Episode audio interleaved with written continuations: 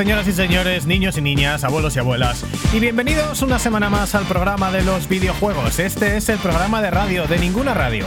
Esto se llama Pixel Perfect. Vamos a estar aquí como mínimo una hora, como mínimo que va a ser más seguro, hablando de todo lo que ha pasado en el mundo de los videojuegos en los últimos días, todo lo que ha pasado en la última semana, todo lo que va a pasar, todas las noticias, todas las exclusivas, todas las novedades eh, como siempre, con un eh, estudio, multidisciplinar, con un estudio eh, repartido por el mundo y como siempre con uno de los el mejor colaborador que podríamos tener desde la República Checa, desde la capital de la República Checa, de la capital de la maravillosa región de Bohemia, desde Praga, Nacho Hernández. Muy buenas tardes, Nacho. Desde Praga con amor, saludos amigos, ¿qué tal Dani? Muy buenas. Eh, seguimos como la semana pasada dándolo todo. Eh, ha sido una vuelta muy interesante y de esto, en este programa del 13 de abril de 2021, en el número 26, pues con muchas ganas de hacerlo, con muchas ganas de empezar. O sea que ¿Qué tal tu semana, Dani? Que más, mucho cositas, pero que lo comentemos más adelante. La mía bien lluviosa, la tuya por Praga, eh, ¿habéis dejado, dejado de, nevar ya o no? No, no, no, ha nevado esta mañana, así como media hora. Ha sido como, qué bonito. Qué ganas tengo de primavera, por favor. Y desde Madrid también tenemos al gran Dani Grande, ya sabéis, ex empleado de Electronic Arts, una cosa que pesa en su currículum como una losa. Muy buenas tardes, Dani. Hola, muy buenas tardes. Efectivamente, ex empleado de Electronic Arts, eh, muy orgulloso de ello. Eh, cualquier día que queráis hacemos un debate sobre todo lo bueno y lo malo de Electronic Arts y las grandes corporaciones en el mundo de los videojuegos yo creo que puede ser muy interesante. Me encanta, me encanta que, las presentaciones son cada día más iguales, porque como en Praga nieva, da igual que sea verano, que sea invierno. Eh, aquí, pues bueno, ha, llovido, es la única novedad. Si le preguntamos a Nacho, dirá, está todo cerrado, la caga el gobierno, tal, no sé qué. Preguntamos a Dani, sí, sí, cualquier día hacemos un debate. No lo vamos a hacer, pero yo cualquier estoy día harto de escucharos con la misma historia. A ti, Dani Turienzo, con el tema de que se ha trabajado en Electronic Arts en el mar, y a ti, Dani Grande, con si hacemos un día un debate. Hacerlo de una vez, por favor, que nos tenéis en ascuas a todos. Y yo también, yo también he trabajado en Electronic Arts, yo también.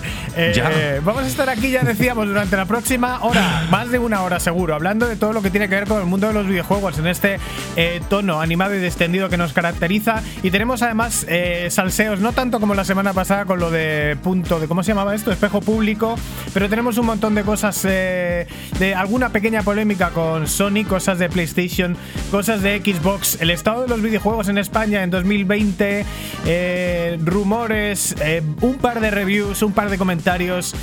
Eh, en fin, eh, cargadito y mucha, mucha música de videojuegos como todas las semanas que empiezan arrancando motores desde ya.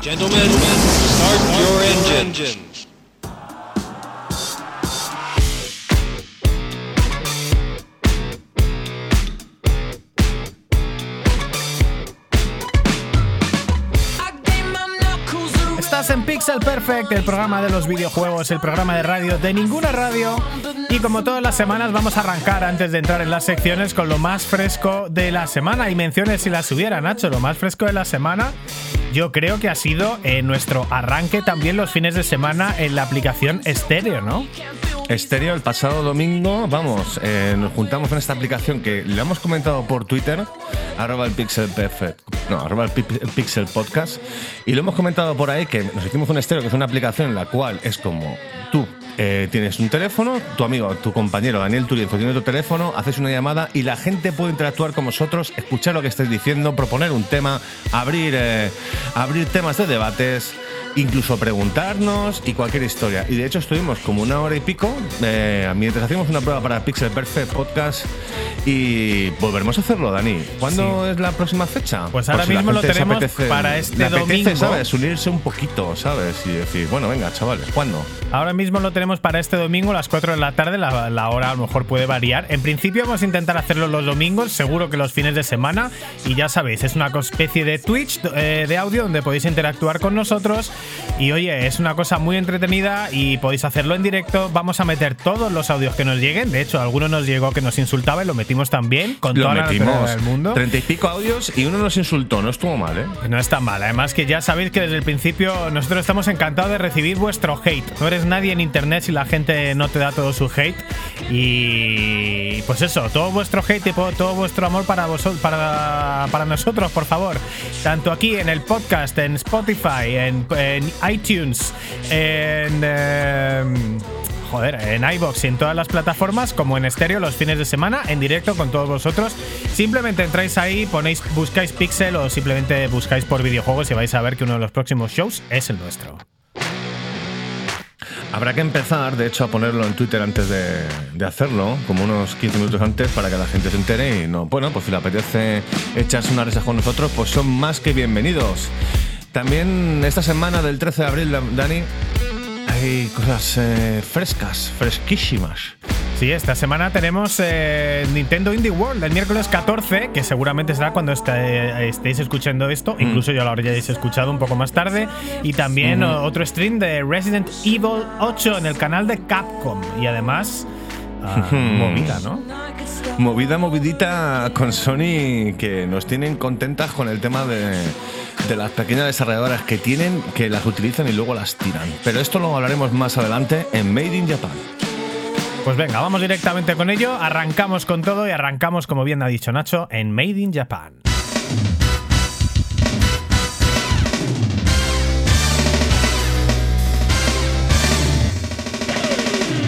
Made in Japan.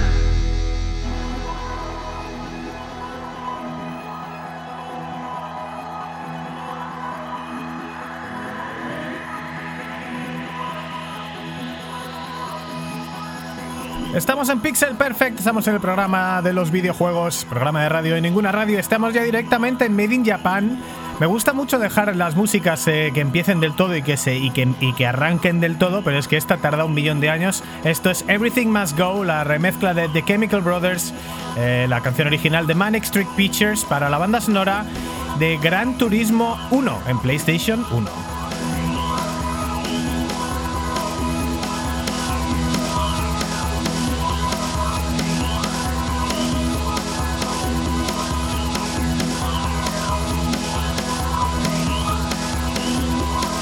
Y esto es, amigos, Made in Japan. Esta semanita del 13 de abril de 2021 tenemos un par de cosas que comentaros en esta nuestra sección, como es eh, lo que hemos comentado hace unos minutitos, que era el remake de las sofás para PlayStation 5 y el... Pues Dani, el salseo correspondiente, la movida correspondiente, el hate correspondiente, o tienen razón. Vamos a verlo. ¿Cuál es la posición ahora mismo? ¿Cuál es la situación, Dani?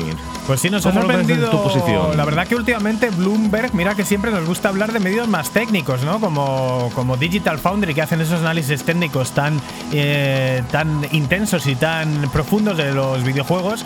Pero últimamente Bloomberg, la verdad es que está eh, metiendo muchísimos artículos de videojuegos y está acertando muchísimo también en algunos de ellos.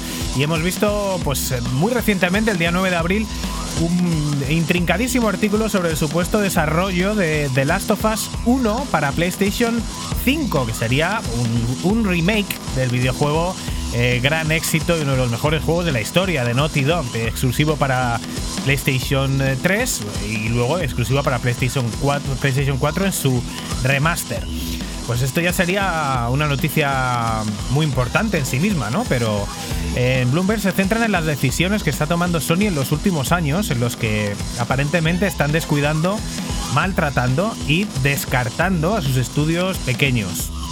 Primero fue la historia, hemos visto hace poco, de Japan Studio, eh, son los creadores de Gravity Rush y Everybody's Golf, pues que básicamente ha desaparecido, ha sido absorbida por otro de los estudios de, Sony. Después nos hemos enterado hace poco también que Sony había rechazado la propuesta de hacer una secuela de Days Gone, eh, pese a que Days Gone ha sido bastante rentable y de hecho va a, salir dentro de muy poquito para, para PC. Y ahora se ve, sale a la luz esta historia en la que Bloomberg habla de un estudio llamado Visual Arts Support Group al que le prometieron en su día llevar a cabo varios proyectos. Es un estudio que, bueno, como su nombre dice, en principio es un grupo de apoyo para que ayudaban a, terminar proyectos de otros estudios dentro de Sony, pero que sí que les habían prometido pues que después de hacer eso iban a empezar a hacer ellos juegos, a ver, iba a ser un estudio más, más de verdad, pero un estudio mediano. Eh, entonces, eh, al principio les prometieron que iban a llevar a cabo un remake del primer Uncharted, probablemente para PlayStation 5, para pasar a ser después un remake de The Last of Us para PlayStation 5 también. y aquí es donde ya una vez eh, enterados todos de la noticia que acaba de salir con un pequeño desarrollador como puede ser este y un poco las artes que ha tenido Sony, ¿no? Un poco la diferencia con esta, con esta gente, pues ha, habido el salseo, ¿no? Y el titular que hemos tenido hoy y que aquí estamos comentando. Que de hecho, Dani, tú has tenido la oportunidad de bastante de revisar un poquito las opiniones en general y cómo estaba la gente, qué, pensaba. Bueno, el tema es que, a ver, eh, esta gente de Visual Arts eh, Support Group eh, ya habían hecho parte del trabajo, ya llevaban años, un, tiempo trabajando en ese remake de, que nos hemos enterado con este, con este artículo de The Last of Us 1. Pero al final, después de que haya terminado el desarrollo de, The Last of Us 2, pues Sony ha decidido darle el trabajo, descartar el trabajo que está haciendo esta gente y dárselo directamente al estudio original, que es Naughty Dog. Eh, lo que al parecer ha hecho que gran parte del estudio deje la empresa, ¿no? Porque eh, son gente que solo les están dando trabajitos, le ayudar a otros, a otros proyectos y tal. Les prometieron sus proyectos, al final el Uncharted no se lo dan, este se lo dan, pero luego se lo quitan y acaban como subalternos de todo. Y bueno, pues ya sería un tercer estudio un poco que cae, que cae en, saco roto, ¿no? Porque al final desaparece el estudio que hizo Gravity Rush, parece que no le van a dar nuevos proyectos al estudio que hizo Days Gone, y ahora este estudio que les había prometido no un juego entero nuevo, pero por lo menos sí un remake y un pequeño crecimiento, pues tampoco les dejan hacer nada.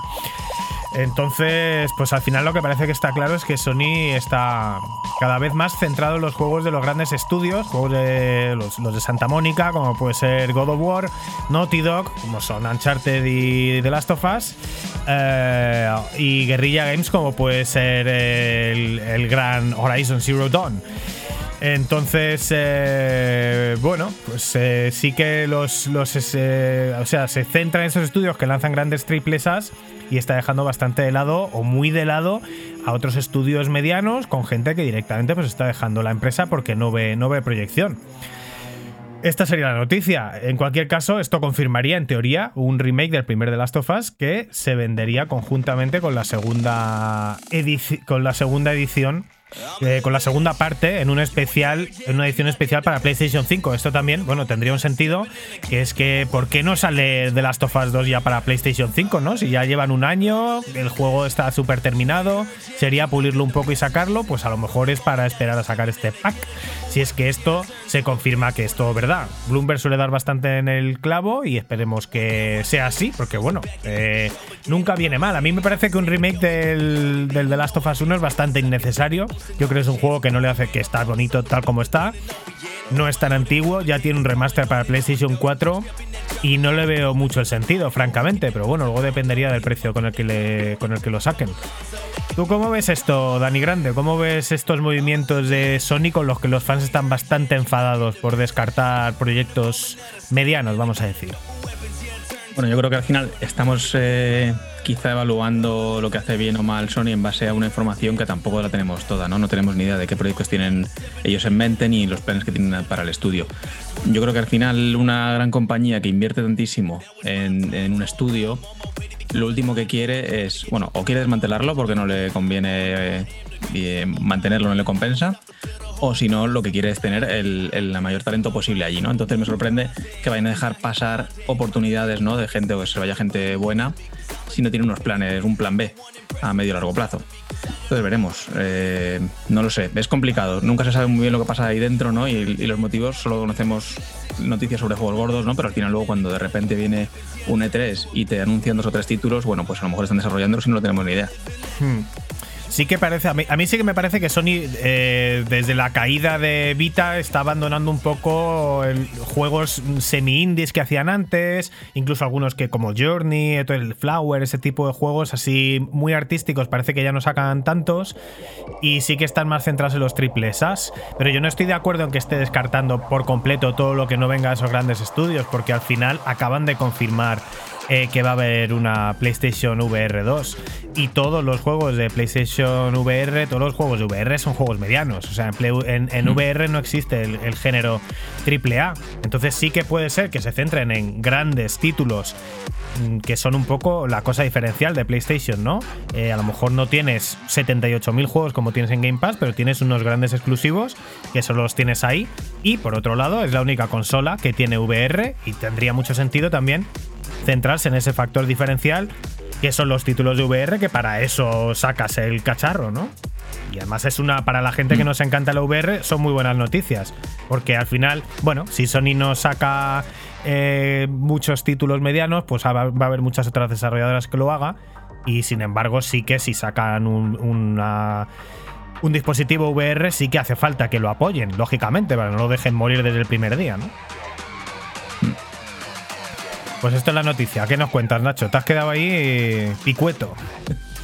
Me he quedado eh, pues pensando un poco también, eh, más allá a lo mejor de que de la estrategia de Sony, me, me- me he quedado pensando más en la gente, ¿no? Que ha perdido un poco el curro.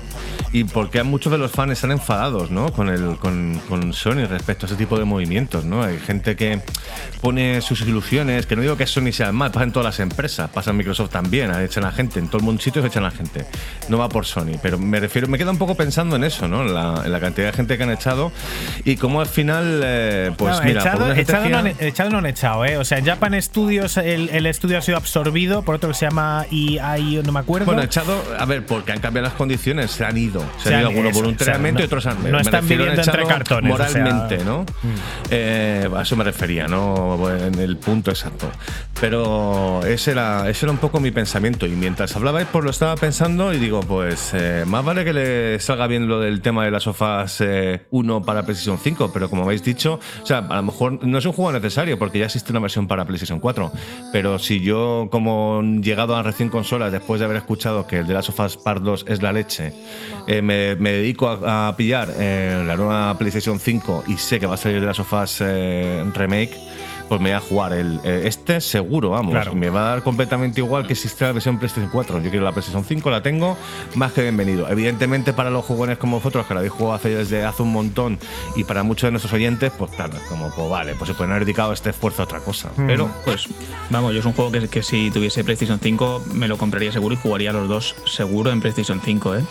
Me parece que al final es una oportunidad también, por su parte, de, de reaprovechar un desarrollo que está hecho ¿no? y poder darle un poco de salida eh, con nuevos consumidores, consumidores que a lo mejor jugadores que lo jugaron en su momento y quieren volver a jugarlo y que realmente eso eh, al final a nosotros nos beneficia porque es más dinero que va a generar un título que nos, va a permitir desarrollar pues la tercera parte o cualquier otro juego del estudio, ¿no? Yo creo que, le aseguro un poco esa perpetuidad haciendo buenísimos títulos, con lo cual yo todo lo que sean oportunidades de seguir rentabilizando esa grandísima inversión, que lo que les va a dar es más dinero para poder hacer más juegos, pues bienvenidos sean. total, total, desde luego.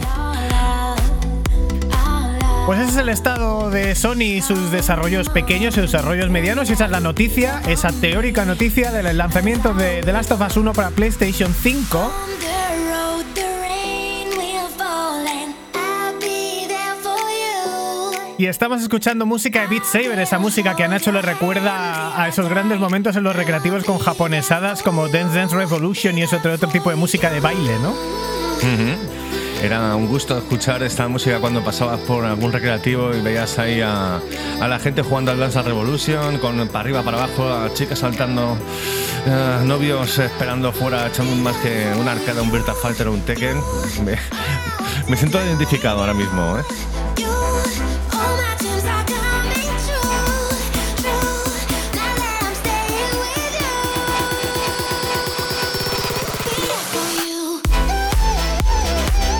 Y ahora que sabemos cómo es el estado de las cosas en Japón y de una desarrolladora, un gigante japonés como es eh, Sony, pues eh, queremos saber, Nacho, cómo está el estado de los videojuegos en España en 2020.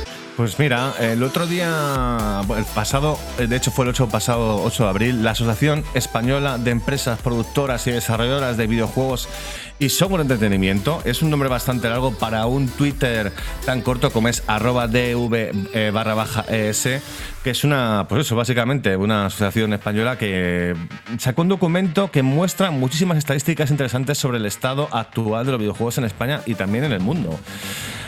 Llegando al tema de nuestro país, eh, no hay muy buenas noticias eh, respecto a 2019, porque este, he, de recomendar, he de comentar que este documento ha sido analizando todo lo que ha sido el año pasado, el 2020. Y hemos, desgraciadamente, se han disminuido, los, se han, han disminuido el- los estudios activos de videojuegos, llegando a 655 únicamente. Pero bueno, hay muchas eh, comunidades autonómicas, autonómicas con más peso eh, y el desarrollo en el desarrollo que son Madrid con un 24,4%, Cataluña con un 23,7% y a una distancia considerable Andalucía con un 13,7%. Que por cierto, saludos a la gente de The Game Kitchen que seguro que nos está escuchando. ¿eh? Igual que Es- Tetsuya Mizuguchi, que nos escucha todos los programas, eh, Ujú. Game Kitchen, que son los creadores del Blasphemous, ¿no? Que está muy, muy de moda, cada vez más. Así es, cada vez más y de hecho luego comentaremos una noticia sobre un reportaje que se han marcado los tíos. Respecto al empleo, seguimos con España. Pues contamos con 7.320 profesionales y un 71% cuenta con un contrato indefinido. Que, bueno, en este curro yo conozco a bastante gente de programadores. eh, por ejemplo, en Praga hay mucha gente que está también en plan freelance, en plan autónomo. Y claro, la diferencia es que aquí no tienes que pagar una cuota autónomo que es una auténtica vergüenza. Pero bueno, 71% está bastante bien y aunque eso sí, el problema de España es que nos faltan profesionales especializados y también empresarios que sepan diferenciar entre consultoría de software y programación de software y también por supuesto que paguen acorde ¿no? al trabajo hecho. Continuamos con Pues nada, el sor- resto del mundo. me Pero vamos, sorprende, si me- queréis comentar algo antes. Sí, sí, a mí me, me sorprende que, que se haya reducido el número de desarrolladores en 2020, macho, porque realmente la empresa, la, la- la economía de los videojuegos ha crecido enormemente en 2020 con los confinamientos y demás. Quizá eso demuestre que a lo mejor hay desarrolladoras pequeñas que igual no tenían infraestructura para trabajar en remoto, ¿no? Y algo por el estilo me, me sonaría a mí, porque lo que es la industria ha ido a más. O que hemos exportado talento fuera, que eso también Podría lo hacemos, Mm. eh, por suerte o por desgracia, bastante. Yo creo que el problema, una empresa pequeña a la hora de, de hacer trabajo remoto no creo que tengan problema. El problema a lo mejor la financiación, pero es lo que tú también dices, que mucha gente, pues desgraciadamente las condiciones laborales en España respecto a este trabajo no son tan altas como se esperaría y al final pues deciden marchar. De hecho, ya te digo, aquí en República Checa conozco a varios programadores y están bastante más contentos que en España. Sobre el resto del mundo, como comentaba, algunos datos curiosos. El 49% total de la facturación de los videojuegos proviene de juegos de móviles y tablets. O sea, un- ha crecido muchísimo, ¿no? Lo que ha sido el, el jugador casual, este que se llama. Que a lo mejor está en el baño echándose un Candy Crush y se compra no sé qué. Sí, sí, pero es que además en eh, lo que es el resto, el resto del mundo los datos andaban por ahí, ¿eh? como 40, 60 o algo así. O sea que claro, al final es que móvil tiene todo el mundo, todo el mundo, pero todo el mundo es todo el mundo. Quiero decir que eh, no solo en España, ¿no? Quiero decir que en África igual nadie tiene una consola, pero muchísimas personas tienen teléfono móvil, por no decir casi todas. Y también no nos olvidemos de que el 49% de los ingresos se generan en Asia Pacífico, que porque por supuesto tiene el- se concentra allí el, cua- el 54% de los jugadores mundiales. Entonces efectivamente en África a lo mejor eh, eh, tienen menos población con, con el tema de las consolas y demás, tienen bastante móvil, pero ah, realmente con Asia Pacífico no les podemos ganar. Tenemos Japón ahí, tenemos Corea, o sea, tenemos China con los móviles haciendo juegos también, o sea, es, es increíble la cantidad de gente que juega en Asia. Pero bueno, el negocio sigue en auge, como ya has dicho antes, Dani, sigue creciendo y se prevé crecer hasta los 200 millones de euros en 2023. 200.000. 200 mil millones de euros en 2023. Ya Y de hecho, decíamos hace varias semanas que la industria del videojuego a día de hoy mueve tanto dinero como la industria de la televisión y eh, los deportes juntos, algo así. O sea que Sí, está sí. destacado y con mucha claridad como la industria del entretenimiento, pues eh, que más dinero mueve a día de hoy. Pues también una de nuestras compañías favoritas, que es Nintendo, ha crecido un 73% frente al 2019, pero es que claro, luego Sony como Microsoft esperan seguir la estrella de Nintendo, que bueno, pues han crecido también, pero no es lo mismo. Nintendo ha crecido un montón.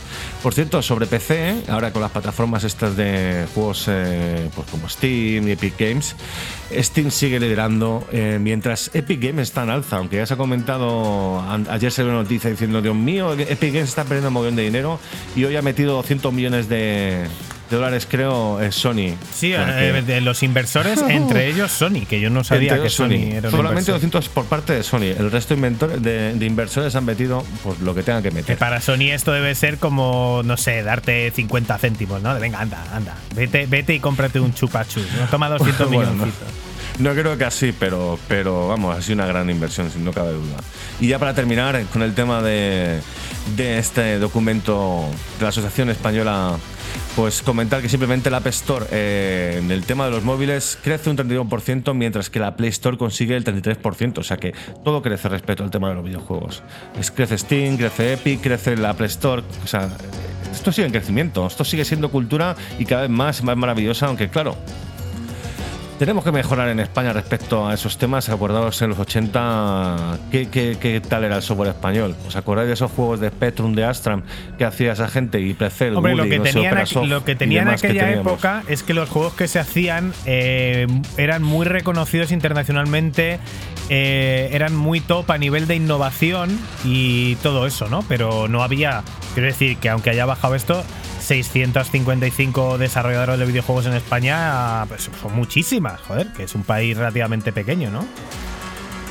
Bueno, luego estaba ahí los la gente que al final pues hacía sus, sus demos, tío, y se hacía sus juegos gracias a lo, a lo- a lo sencillo, bueno, sencillo entre comillas, que era programar para, por ejemplo, Spectrum con el Basic y demás. La gente hacía auténticas maravillas, pero es lo que tú dices también. Eh, equi- eh, grupos de programación, eh, empresas de programación, Dynamic, Toposoft, muchas de ellas han desaparecido. Opera. Y en su momento era Operasoft también eran, eran, eran top. Pero esa es la vida. Opera Soft y uno de los videojuegos más laureados de la historia, ¿no? Por lo menos en España no hay nadie que viviera Ah. esa época y que no ponga en los máximos laureles a la abadía del crimen, aquel juego de Paco ¿Cómo te Menéndez, gusta? que en paz Mm. descanse, que es- mm, se ha hablado muchas veces de que iba a acabar teniendo una calle. La abadía del crimen es el único videojuego español que tiene un, un, eh, un pliego de sellos de correos. Es la única representación nacional de los videojuegos que, que ha llegado a los sellos de correos. En fin, eh, pues sí, hay muchas cosas del- de, de los juegos españoles. Y luego, bueno, tuvimos la época, por supuesto, de, de- con gente que había salido de Opera Soft, como era Gonzo, eh, en Piro Studios con comandos. Mm, que lo Bueno, petaron, Mercury ¿eh? Steam, más, más reciente, tenemos el estudio Mercury Steam con juegazos como los Castlevania que, que hicieron los dos para Play 3 y Xbox 360 y PC brutales, que si no os lo habéis jugado son súper recomendables. Los Symphony of the- el Symphony of the Night. El, No, eh, Es de el- PlayStation 1. No, no, no. vale, no, este es- el, el eh, Harmony of Despair, este, el HD. No, bueno, sí, es, hubo uno para que hicieron para, para Nintendo DS, si no recuerdo mal, que puede ser el Harmony of Despair, y luego tenían el Harmony ¿cómo of Lord Harmony of Darkness. of Lord Dis- of Darkness. Harmony of Despair es, es PlayStation PlayStation 3 y 360. Y es un juego que yo no entiendo. Que mola No. mucho, pero es imposible y no lo entiendo, no lo entiendo. Que es para Yo jugar. me al- refiero el Lord of Darkness, que era un juego de, pues, bueno, un, tercera persona, acción-aventura espectacular, brutal, súper recomendable, que luego tuvo una segunda parte y en medio, si no recuerdo mal, hicieron también uno de, de para Nintendo DS. Cosa muy curiosa además, si queréis cuento un poco la historia, yo tengo un amigo que estuvo trabajando muchos años en Mercury Steam y ellos tenían, estaban desarrollando eh, Lord of Darkness, eh, que era un juego que no tenía nada que ver con Castlevania. Y en una de las visitas, eh, de repente un día tuvieron una visita directamente de, de Konami, que vieron el desarrollo del juego y dijeron, "Mm, nos encanta, queremos que sea un Castlevania. Entonces, si juegas este Castlevania, realmente no tiene nada que ver, o muy poco que ver a priori, con, con lo- con el resto de Castlevanias anteriores, aunque compartan protagonista, pero es un juego en el que realmente no es un Castlevania tradicional, ni mucho menos. Yo mm, tengo un recuerdo buenísimo de ese juego, buenísimo, eh, no te voy a decir que sea comparable a un God of War, a lo mejor, pero vamos, totalmente a la altura. Si no lo habéis jugado, súper recomendable. Pues ahí mola está. más porque conoces a la gente de Mercury Steam y eso da también como buen ritmo. Qué bien lo hacéis. Por ejemplo, saludos de a Carlos Burdalo, que no sé si sigue trabajando en Mercury Steam, pero era un compañero mío de, de Hobby Press. Pero ahí y seguro queda- que también nos está escuchando. Fíjate, ahí queda las influencias, el tráfico de influencias de Nacho Hernández y Dani, Dani Grande, el invitado de hoy, con exclusiva mundial. Algo que ha heredado de su amigo Carlos Ulloa de Epic Games y que, y que ahí queda. Exclusiva mundial en Pixel Perfect sobre los Castlevania de hace un tiempo, pero cosas que no sabíamos y que seguro que no sabíais. Seguimos, señoras y señores, en Pixel Perfect. Síguenos en Twitter, arroba el Pixel Podcast.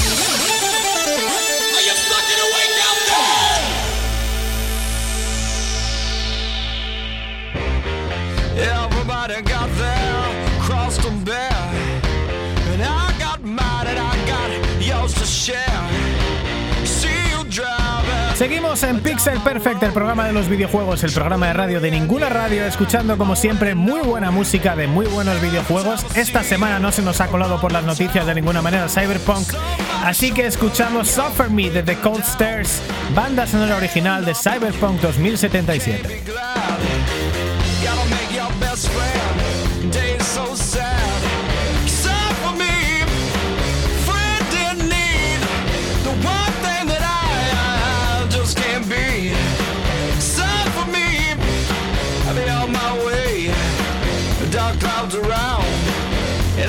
Stay. Bad luck and trouble, misery. Only gifts that you you bring to me. With all you have, you're so sad. But every time you're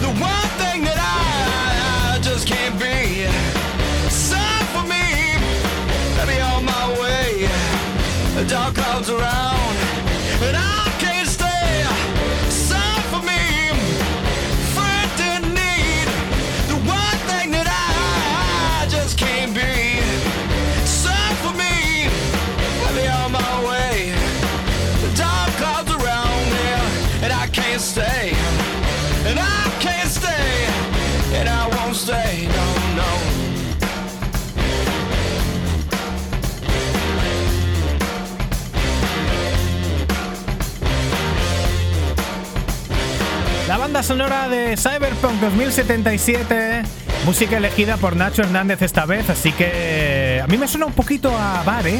No, A mí Eh. me suena a The Black Keys y me ha gustado mucho porque es una de las canciones que puedes escuchar en la radio mientras disfrutáis de Night City.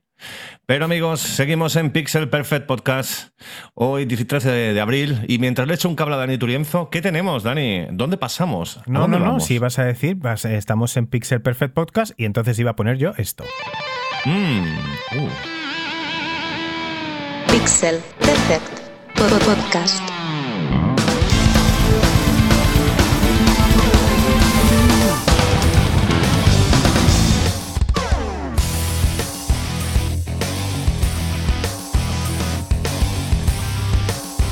Seguimos en Pixel Perfect, no me voy a quejar porque si digo que me ha entrado mal la música y que van La a gente decir se da cuenta, Dani. que es muy perfeccionista, Dani es muy perfeccionista. La gente se da cuenta, pero vamos, yo estoy aquí, acabo de llegar al bar y estoy, después de escuchar la canción que hemos escuchado de Cyberpunk, estoy yendo al ropero, a ver, esperando la cola mientras escuchamos. ¿Qué escuchamos, Dani? Escuchamos la banda sonora de Burnout Paradise, pero de momento no ha llegado el momento garito porque esta es la banda sonora hecha, hecha para Burnout Paradise. Está el, es el Burnout Theme que lo hizo Stephen Root y todavía no ha llegado la parte que te gusta a ti de que suena a garito. Estamos en noticias, estamos ya directamente con. Ah, pues si me toca a mí, madre mía, me presento Sí. a mí mismo.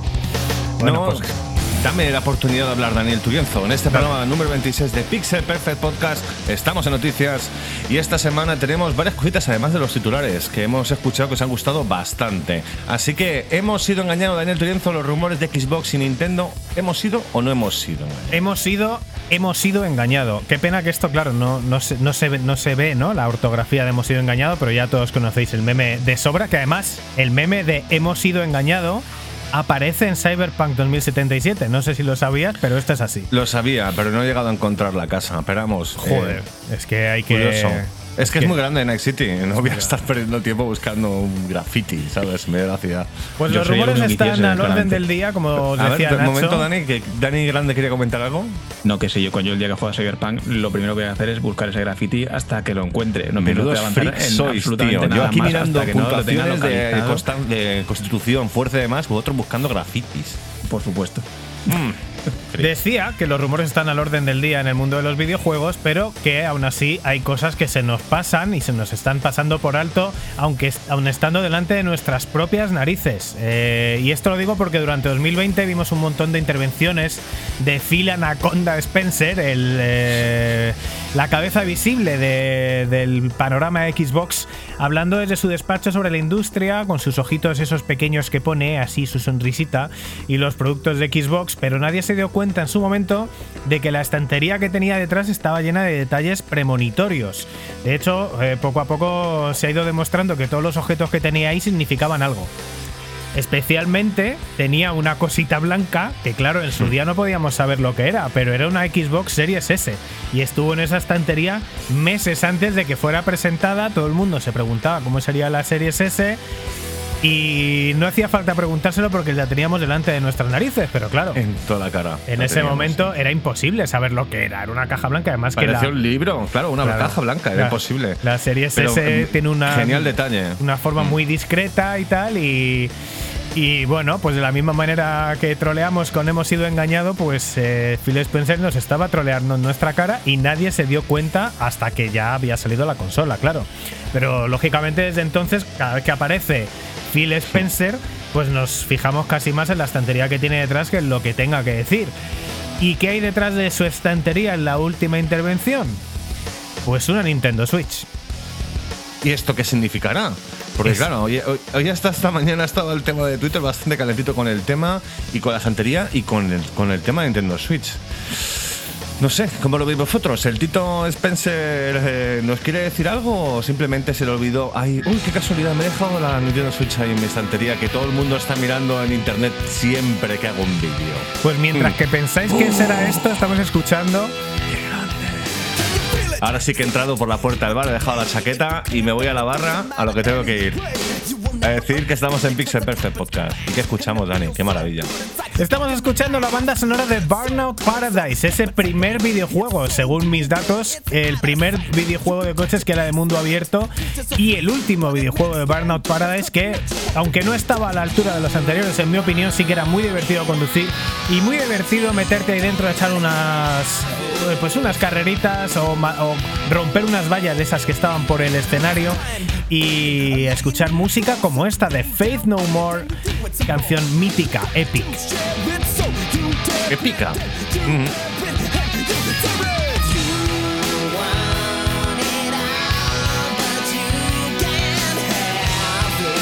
Que no es que sea épica la canción, es que se llama Epic, Epic del segundo álbum de Fate No More que se llama The Real Thing.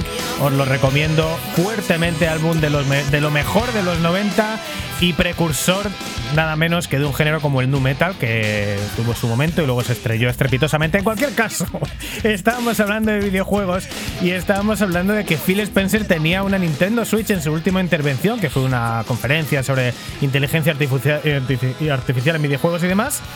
Pero tiene una Nintendo Switch detrás y cuando todo lo que tiene detrás es premonitorio, pues ¿qué, pa- qué pasa? Ya ha habido varios rumores de que, Nint- de que Xbox intenta que haya Game Pass en Nintendo Switch. Esto podría ser bastante premonitorio. Y además, un conocido filtrador de Reddit que se llama Special Ed. eh, dice en Twitter que ya ha saltado la liebre con lo de Microsoft y Nintendo y que a finales de año sabremos más. O sea que ahí queda eso. Eh, yo apostaría por un posible Game Pass de Microsoft dentro de Nintendo Switch. ¿Por qué? Porque ahora Nintendo, ahora Microsoft va a tener un montón de exclusivos que no, va- eh, no estarían de otra manera en Switch y que no estarán en PlayStation en principio. Entonces esto sería una manera buena para que eh, Nintendo tenga sus exclusivos y además parte o casi todos los exclusivos de Microsoft a la vez. Eh, suena demasiado bonito para ser verdad, pero oye, mm, normalmente lo de, lo de la estantería de Phil Spencer, a lo mejor ahora, antes no nos lo esperábamos y nos troleaba poniéndonos cosas en nuestras narices y a lo mejor ahora nos trolea poniéndonos cosas que no son. Puede ser Podría que sea ser. un poquito troll. Mm, Podría ser, ya pensando, diciendo que fuera verdad. A ver, Microsoft alquila un espacio, que el espacio, ese hardware, es Nintendo Switch. Y puedes eh, loguearte y puedes jugar como si fuera un móvil, porque realmente la Nintendo Switch funciona mucho, infinitamente mejor que un móvil. ¿Por qué no Game Pass en efectivamente Nintendo Switch? Que ya Nintendo ya la conocemos como es y cómo es para sus cosas. Es otra historia, pero claro, si al final es un beneficio para ambas empresas, ¿por qué no? Pero claro, las implicaciones eh, para muchos jugadores sería como, Dios mío, se ha vendido Nintendo, Dios mío, alguna cosa así extraña y que no molaría, pero personalmente es algo que hay, hay que esperar. El Nintendo- ni- si no tenéis, eh, eh, o sea, quiero decir, si no tienes Xbox y tienes Nintendo Switch, siempre puedes hacerte con el Game Pass en PC si- o en un móvil, que todo el mundo tiene un móvil ya. Así que.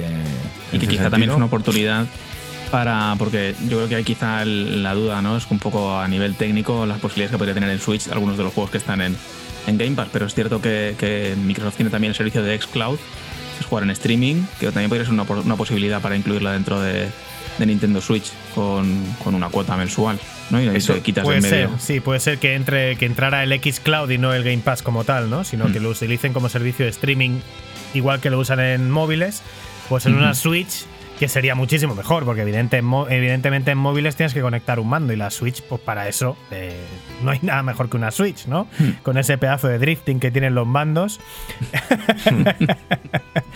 que lo empeora y todavía es peor el de la PlayStation 5 por lo que he podido ver, pero bueno, esa era una noticia. También en la estantería de, de Phil Spencer había la mascota de Kojima Productions y también ha habido rumores en las últimas semanas de algún nuevo título exclusivo quizá para el ecosistema de Xbox de Kojima y que bueno también se ha hablado de que primero lo intentó con Sony y que Sony no quería apoyar su proyecto pues porque imagino que porque las pajas mentales de Kojima ya les superan ¿eh? Tiene pajas mentales, pero es Kojima, es Kojima. O sea, que un Kojima. respeto, ¿eh? un respeto estoy totalmente de acuerdo. Respeto. Total. Y escuchando, atención, Rusty Cage de Soundgarden. Dani me va a dar paso y va a comentar esto. ¿De dónde sale este videojuego, Daniel Turienzo? Pues estamos escuchando todavía la música de Burnout Paradise, en este caso Soundgarden Rusty Cage, eh, incluido en el disco Bad Motor Finger de, de, de Soundgarden cuando molaban. Y esta, esta canción no solamente sale en la banda sonora de Burnout Paradise, eh, me parece que 2006, sí, 2009, 7, no lo sé. o-. Sino que también, perdón, 9. 2009. No, no, ya si digo todos los años tengo que acertar. Y sino que también aparece la banda sonora de Road Rush. Lo que no estoy seguro era si era para Mega CD o para Sega Saturn. Para Yo Mega digo- CD, para Daniel Mega CD. Estoy súper seguro que fue porque hacíamos el otaku en aquella época y fue una de las primeras canciones. Yo conocí Soundgarden precisamente por esa banda sonora y gracias a que la pusimos en Otaku Playas. Con uno de los, Rusty Cage, cantan- uno de los cantantes eh, con una voz más potente que hubo durante Chris muchos Cornell. años. Chris Cornell, que en paz descanse Sí. también, que además eh, nació el mismo día de mi cumpleaños. Estamos con la actualización que acaba de llegar, bueno, que llega. En el, momento que lo estamos- en el, en el momento que lo grabamos mañana, en el Mm, momento que lo mm. escuchéis, ya ha llegado actualización, la primera actualización más o menos gorda de PlayStation 5. Y además que va a incluir cositas interesantes como por ejemplo el almacenamiento ampliado, que es la, novedad en la cual podemos transferir los juegos a un disco duro USB. Eso sí, tiene que cumplir ciertos requisitos. Pero desgraciadamente parece que no se va a poder jugar desde ese disco duro. Eh, a ver, se entiende, yo como tengo un PC he probado a jugar desde discos duros externos y evidentemente el interno es mucho mejor. Y que claro, lo que es que al final es más rápido transferirlos desde el disco duro externo que descargarlos otra vez según Sony. Eso a lo mejor había que hacer pruebas, tu- tus amores de Digital Foundry a lo mejor lo podrían hacer, coméntaselo. Bueno, depende de la conexión que tengas a internet, lógicamente, pero también del estado de los servidores. Sí, será más rápido, pero bueno. A mí me sorprende que esto lo pongan como la cosa más guay de la actualización cuando la consola tiene un puerto M2 para meter discos duros internos que sigue sin poderse usar incluso con esta actualización. Es una pequeña gran decepción porque eh, Personalmente no me interesa en absoluto meter un disco duro externo, que van a ser caros porque tienen que ser muy rápidos, cuando tiene una bahía interna desde la que sí voy a poder jugar a los videojuegos de la consola, pero que no está habilitada. Es que pues, estamos ver, en el mundo que sacan videojuegos sin terminar y también sacan videoconsolas que no se pueden utilizar sus características. Sony Entertainment está demasiado ocupada ahora mismo echando, o sea, cerrando, cerrando equipos de programación. Entonces, dejaré ese su primer fan- eh, firmware desde hace. ¿Cuándo salió la consola? Que fue en noviembre, octubre, ¿no? Cuando salió la PlayStation 5 y la Xbox Series X. 19, Fue el no- de- 19 de noviembre. Pues mira, pues eh, han tenido este tiempo para cerrar estudios y también para hacer este primer firmware. Y bueno, al menos han tenido otras cositas también interesantes, que por fin existe el SharePlay entre distintas generaciones, en este caso PlayStation 4 y PlayStation 5. Y Es esto sí que a mí, a mí interesante, me ¿eh? parece que. mola, ¿eh? Sí, sí, esto sí que mola. Esto sí que mola porque además hablábamos la semana pasada de que para mi sorpresa esto no existe en Xbox y es un gran atraso, ¿no? Porque lo hay en PC, había Parsec, un programa que sirve para esto, y el SharePlay, que significa, pues tú compartes tu pantalla con con otro usuario que está en otro lugar e incluso le dejas un mando y entonces estás dándole la posibilidad, si tú tienes una Play 5 y tu amigo no la tiene, pues compartes la pantalla y él puede jugar a tu Play 5. No lo ve exactamente igual, pero está jugando un juego de Play 5 él para que se lo enseñes, está jugando contigo un juego cooperativo. Esto es una opción que solo existe en PlayStation y es pues de lo mejorcito que tiene el online de PlayStation 5.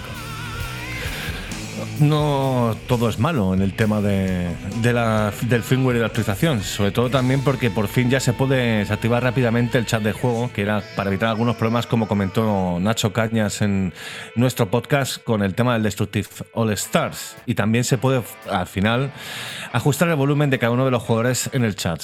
Tendrán más cositas que ya iremos comentando en el futuro, sobre todo queremos. eh, pues nada, mejor firmware y muchas más novedades, pero oye, al final es lo que hay. Pero vamos, también tenemos eh, cositas eh, esta semana en el tema de noticias, que es una especie de consola de videojuegos, algo así que, que- que me has contado, Dani, esta mañana. Pues ahora mismo te lo cuento y mientras tanto estamos seguimos escuchando música de Burnout Paradise. ¿Esto, esto es ACDC o qué? Buena pregunta, no, son los Airborne, que es una copia Oh, barata, pero actual. Y a mí, me, a mí me encantan los Airborne. Qué pedazo de banda sonora de Burnout Paradise. También tiene Guns N' Roses, también tiene Alice in Chains, Army of Me. Tiene un montón de la verdad que es espectacular la banda sonora. Estos son los Airborne, Too Much Too Young. No sé de qué álbum es y bueno, que tampoco vamos a hablar mucho más de música. Pero qué pedazo de banda sonora. Y sí, Sí. hablamos de videojuegos. En este caso, una bici estática de Play, Play Pulse, que también es una consola de videojuegos. Algo que la gente que usamos bici estática siempre hemos reclamado, ¿no? Sobre todo cuando jugábamos al Wii Sports Resort y había esa fase de bicis que tenías que mover con las manos, los Wiimote. Y decías, joder, pero esto estaría guay que te lo pudieras poner en una bici estática y te lo pongas en los pies y entonces pedales con los pies, ¿no? Y gires y tal. Era ese juego, el juego perfecto para poner una bici estática, ese juego de la Wii. Pues eh, yo llevo reclamando que esto se tiene que hacer. De hecho, hay un videojuego que es un es- eSports que se puede anclar a una bici real de estas que ponen con una. Bueno, eso vale un pastizal, es muy para competición y demás. Pero como videojuegos así de uso normal, pues no los hay. Pues me ha gustado mucho esta noticia de que. de que existe, va a existir ya, ya mismo, una, una bici con una consola integrada donde todos los juegos son de carreras, tipo pues con coches, con bicis o con tanques, incluso algunos con disparos. Entonces tienes la bici para pedalear y luego tienes eh, un mando que está bastante bien hecho, parece como de la Xbox, ahí puesto integrado en el manillar con su cruceta y sus, y sus botones. Y también tiene haptic feedback como el mando de la PlayStation 5, ¿no? Que modernece, por supuesto, su pantalla integrada bastante grande y tal. Así que lo que sí que hemos visto es que los juegos, bueno, al final es una bici, ¿no? Tienen una pinta bastante, pero bastante mala. Así que nada, eh, precio para todos sale en ofertón a finales de año por 2.000 euros. Y para jugar hay que pagar una cuota de suscripción de, de 20 euros al mes. Por lo tanto, entiendo que esto se lo va a comprar Rita la Cantaora y algún famoso más. Y, pero bueno, oye, existe. Quizá, quizá en el futuro, hombre, yo lo suyo es que saquen bicis con USB, ¿no? Y que luego saquen juegos para otras plataformas que puedas poner la bici, pero bueno. Esta es la noticia chorra, chorra, chorra de la semana, realmente. Ahí, Dani ha dicho que no ha habido ningún videojuego con bicicleta. Lo hay, lo Eh, hay, en Wii, sí. No, no, no, no. No sé si os acordáis de una recreativa, creo que era de Namco, que era efectivamente una bicicleta en la que tú para era- ibas como era una bicicleta con la que volabas, ¿vale? Básicamente era como un aparato volador que para que que, que movías por unas las salas nubes. tienes que dar pedales. No me acuerdo cómo se llamaba, no sé qué cycle, prop cycle o no sé qué cycle, no me acuerdo. Tienes que dar pedales y vas pues, pillando unos globos con una puntuación por Prop el escenario. Sí, sí, sí, sí, sí. Sí, este, me, acordaba. Yo me refería a lo de consumo casero, ¿no? Para la gente que tiene una bici en su casa, no que se tenga que desplazar unos recreativos Porque coño, ya que te desplazas unos recreativos, pues igual coges la bici deporte. y haces ese trayecto en bici y ya está, joder. A ver, eso se probó en su momento porque, claro, era el año que fuera, que sería pues el 95, 94, 96, 97, Por ahí, ¿no? Un- sí. Ahí vamos a probar por ahí, ¿no? Cosas nuevas. Y claro, vas a un recreativo y te, te parece gracioso, ¿no? Y yo a lo mejor me dejé 100 pelas de la época para decir, bueno, pues venga, voy a montarme en la bici, que es como... que tengo la bici en casa, que podría haberlo hecho en casa, pero claro, nunca he hecho eh, flotando en el aire ni rompiendo balones. Esas cosas de los arcades recreativos eran maravillosas. A mí había también un juego de la Wii, o creo que venían tres juegos con una bici estática, que no sé lo que veía. Si ahora mismo entras en Wallapop o en cualquier sitio de segunda mano, hay miles de estas bicis, las venden muy baratas porque es una bici de plastiquete y la puedes probar con una Wii. Es co- completamente useless porque solo era para esos juegos, juegos muy malos. La pena es que no valiera para el juego de Nintendo Wii Sports Resort, que yo a día de hoy todavía seguiría jugando. ¿Cómo me gustaba ese juego? Tenemos más noticias, pero las tenemos en titulares. o no. Porque esto ya lo pongo, esto ya lo pongo como para irnos y tampoco es cuestión de echaros, joder, que como quien dice acabéis de llegar, se lo lleváis 50 minutos de aquí. Vamos con los titulares.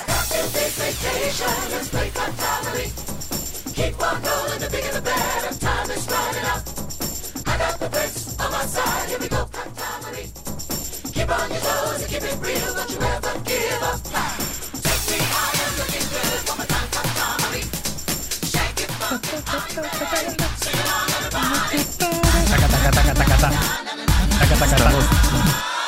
Estamos, estamos en titulares, amigos. Pixel Perfect Podcast, otra semana más. Tenemos cosas muy interesantes en la semanita, unos cuantos titulares que vamos a ir rápidamente a disfrutar de ellos. Como puede ser que esta semana, del 13 de abril, el 15 de abril, en el canal de YouTube de Capcom, tenemos más sobre Resident Evil 8. Y de hecho han prometido un nuevo tráiler y un gameplay. Hay cositas muy interesantes ahí esperando. La gente está como loca con la Chena Dimitrescu, la mamá esta que salió del pueblo.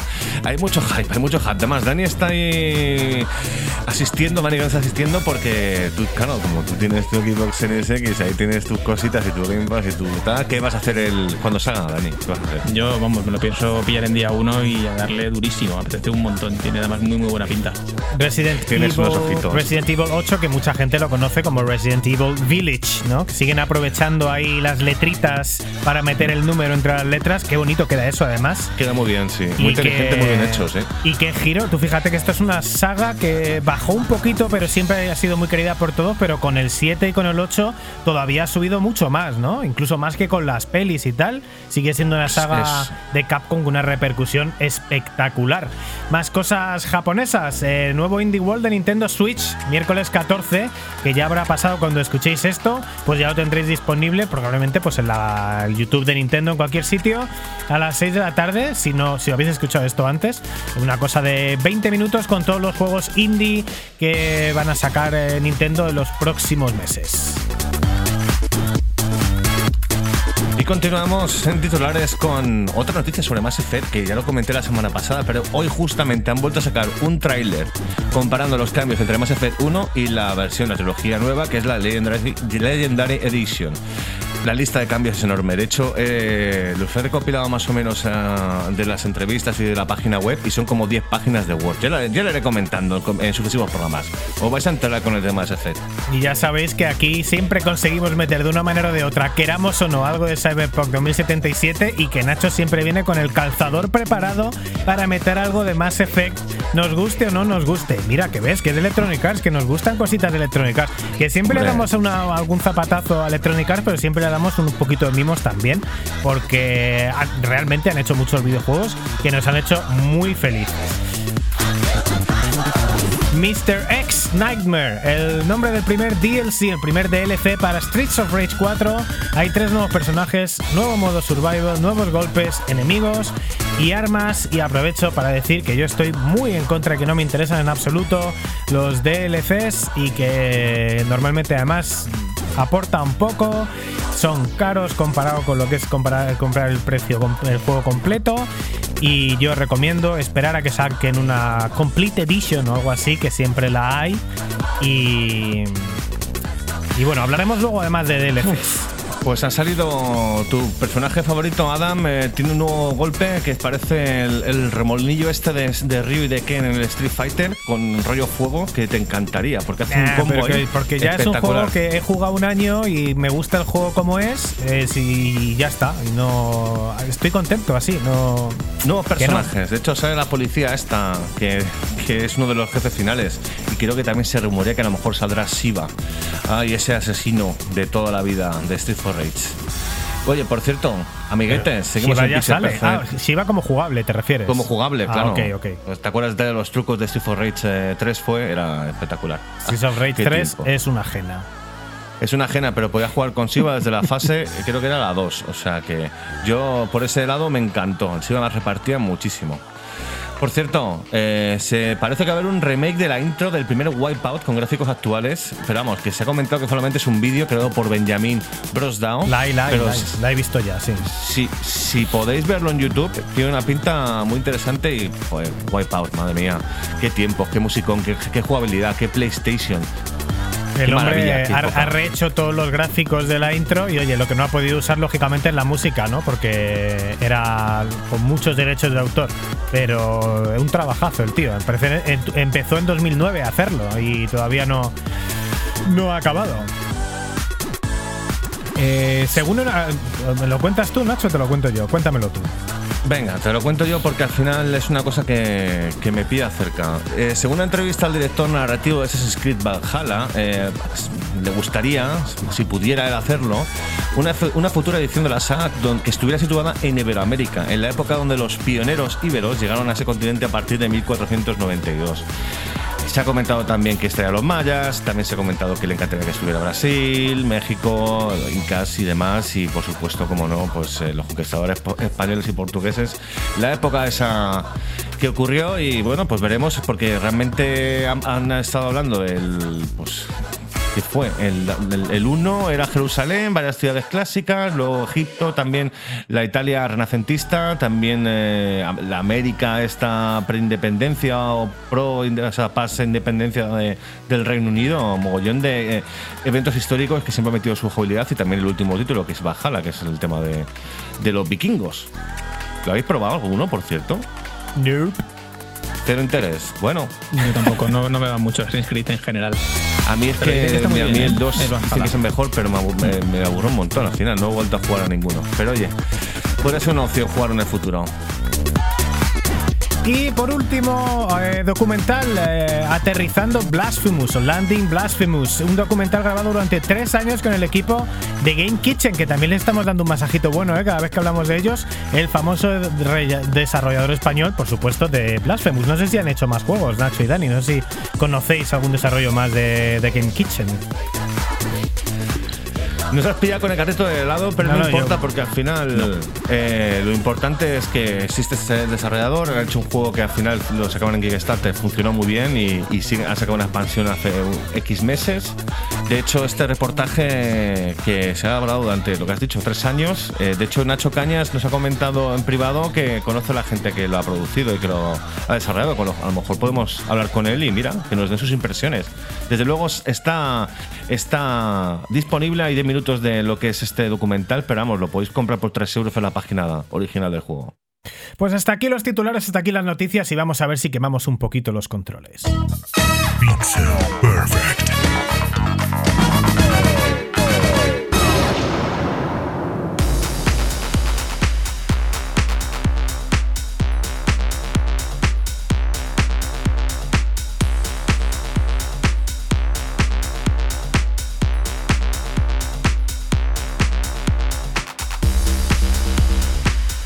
En Pixel Perfect. Ya llevamos una horita como prometido y ya siempre nos prometemos que vamos a estar una hora y os prometemos que vamos a estar más y llegamos a la parte más relajada del programa donde vamos a hablar, por supuesto, como, como veis por la música, es la parte más relajada del programa, donde escuchamos música de Res Infinite, videojuego que acaba de regalar hace poco Sony Computer Entertainment PlayStation para, en el Play at Home, juego gratis para todos, tengas suscripción o no las tengas, lo regaló en Semana Santa, juegazo para jugar tanto en VR como sin ellas, muy recomendado, muy, muy, muy recomendado jugar en VR si las tenéis. Y bueno, pues estamos ya en lo que hemos jugado esta semana. Nacho, ¿qué hemos jugado esta semana? ¿O qué has estado jugando últimamente? ¿Qué nos quieres comentar? ¿Qué review tenemos para hoy? Bueno, eh, primeramente he de decir que he jugado Dark Souls 2, he empezado hace nada, eh, acabo de llegar al mundo, tengo ganas de ver qué tal está este juego, eh, que de hecho lo estoy jugando en PC, es el remaster este que sacaron hace bastante. También eh, le he dado un pelín al Dick Cells, pero vamos, tienes muchísimo más que decir tú después junto con Dani Grande, pero el juego que, que realmente el que me has echado más horas esta semana ha sido el 13, que de hecho, ¿os acordáis de este juego, el 13? Que era un juego de acción en primera persona. El X palito, palito, palito. Sí, el X palito, palito, palito. 13 en números romanos, que bueno, que se lanzó en 2003 y de hecho está basado en el famoso cómic belga del mismo nombre. Y de hecho, ese año, el 13 fue una de las sorpresas para mí, eh, por muchísimas razones. Principalmente porque no conocía el cómic y de hecho, cuando, cuando empecé a jugarlo y ya me lo acabé, eh, le eché un vistazo al cómic y el juego lo representaba bastante bien. Pero también por su original presentación gráfica, que era el rollito cel shading, como el que pudimos ver en su momento en Yes Radio. Y eso era muy original para la época. También el desarrollo era bastante interesante, que era, pues eso, mezclaba acción en primera persona con un puntito de sigilo muy interesante. Y todo esto, te digo, envuelto en una historia fantástica que nos presentaba como un agente especial con amnesia que tiene que resolver un complot que quiere acabar con la democracia de Estados Unidos. Suena muy típico y la verdad es que lo es, pero claro, al final luego, como es un cómic y estás tú participando y estás descubriendo un poco de quiénes son, ¿sabes? De qué va el complot, quiénes son los que eh, están colaborando para acabar con la democracia, pues era, eh, molaba mucho. De hecho, al final el juego es un desarrollo típico, ¿no? Eh, durante las fases de 13 ofrece, pues, los juegos de primera persona que es, pues, avanzar en los escenarios, acabar con los enemigos, conseguir mejores armas, disfrutar de la historia y, por supuesto, acabar con los jefes de turno. Y es en esa época realmente estaba requete bien este desarrollo. Y además, bueno, eh, igual, igual el desarrollo no era muy original, el argumento no era muy original, pero sí que en la época el videojuego era de los más llamativos de la época. Además, yo creo que es un juego que todo muy deseado, ¿no? Porque era de los, de los primeros. Bueno, el, el cel shading eh, apareció con. lo inventó un poco Sega, ¿no? Con el Jet Set Radio, pero había habido pocos Fue el juegos. segundo juego, el Es- desarrollo fue el segundo juego que utilizó Cell Shading. y De un videojuego que era poco. Bueno, el, el otro tenía estética de cómic y gráficos de cómic, y este, pues era un poco. Bueno, lo llevaba a otro nivel, ¿no? Llevando a la estética de cómic un juego de acción un poquito más serio y muy llamativo, muy bonito. La verdad que yo también le tengo muchas ganas a este juego. Pues eh, de hecho, 17 años han pasado ya. ¿eh? Ubisoft ha decidido sacar esta versión remasterizada de tal pepino de juego, como bien has comentado, y ya te voy confirmando, Dani, que después de haberle metido más de 5 horas, la sensación generalizada es de fiasco. Pero vamos, como buen remaster, han adaptado los gráficos a los tiempos modernos. Eso está bien. Sin embargo, el juego ha perdido bastante personalidad de cómic cuando vemos a los personajes, que han sido rediseñados completamente. ¿Te acuerdas el otro día que lo estábamos viendo en estéreo, que lo viste un vídeo y te dije, he estado jugando el 13, echale un vistazo y viste los personajes al principio, la intro, ¿no? La, Sí. la- la chica del. Sí, sí, en- sí. en y sí que, ¿no? sí que me dio la sensación de que, claro, se ve más nítido, pero me da la sensación de que no han respetado la personalidad del juego, ¿no? Que los juegos, los, los personajes de repente han perdido la personalidad y son como. Eh, no, sé, estándar. De hecho, me recuerdan a los personajes de los juegos malos de Telltale. Telltale Games, que son casi todos los juegos que han hecho, eh, a excepción del Walking Dead, los juegos estos de aventura gráfica con personajes como muy, no sé, como muy sacados de un, de un editor de personajes de un juego que cualquiera, ¿sabes? No sé. mm, No sé si habéis jugado a, alguno de los Monkey Island que hicieron Telltale Games o alguno de los, alguno de los eh, eh, Regreso al Futuro que hicieron, pero son juegos que sin pena ni gloria, que no dicen nada, que los personajes son bastante mundanos, que no, que no, no, no engancha nada y a nivel gráfico me dio esa sensación, ¿no? Ha perdido bastante lo que ha sido en la personalidad de los personajes. Esa es la parte mala del tema gráfico, pero vamos, también tengo más para repartir en el tema técnico.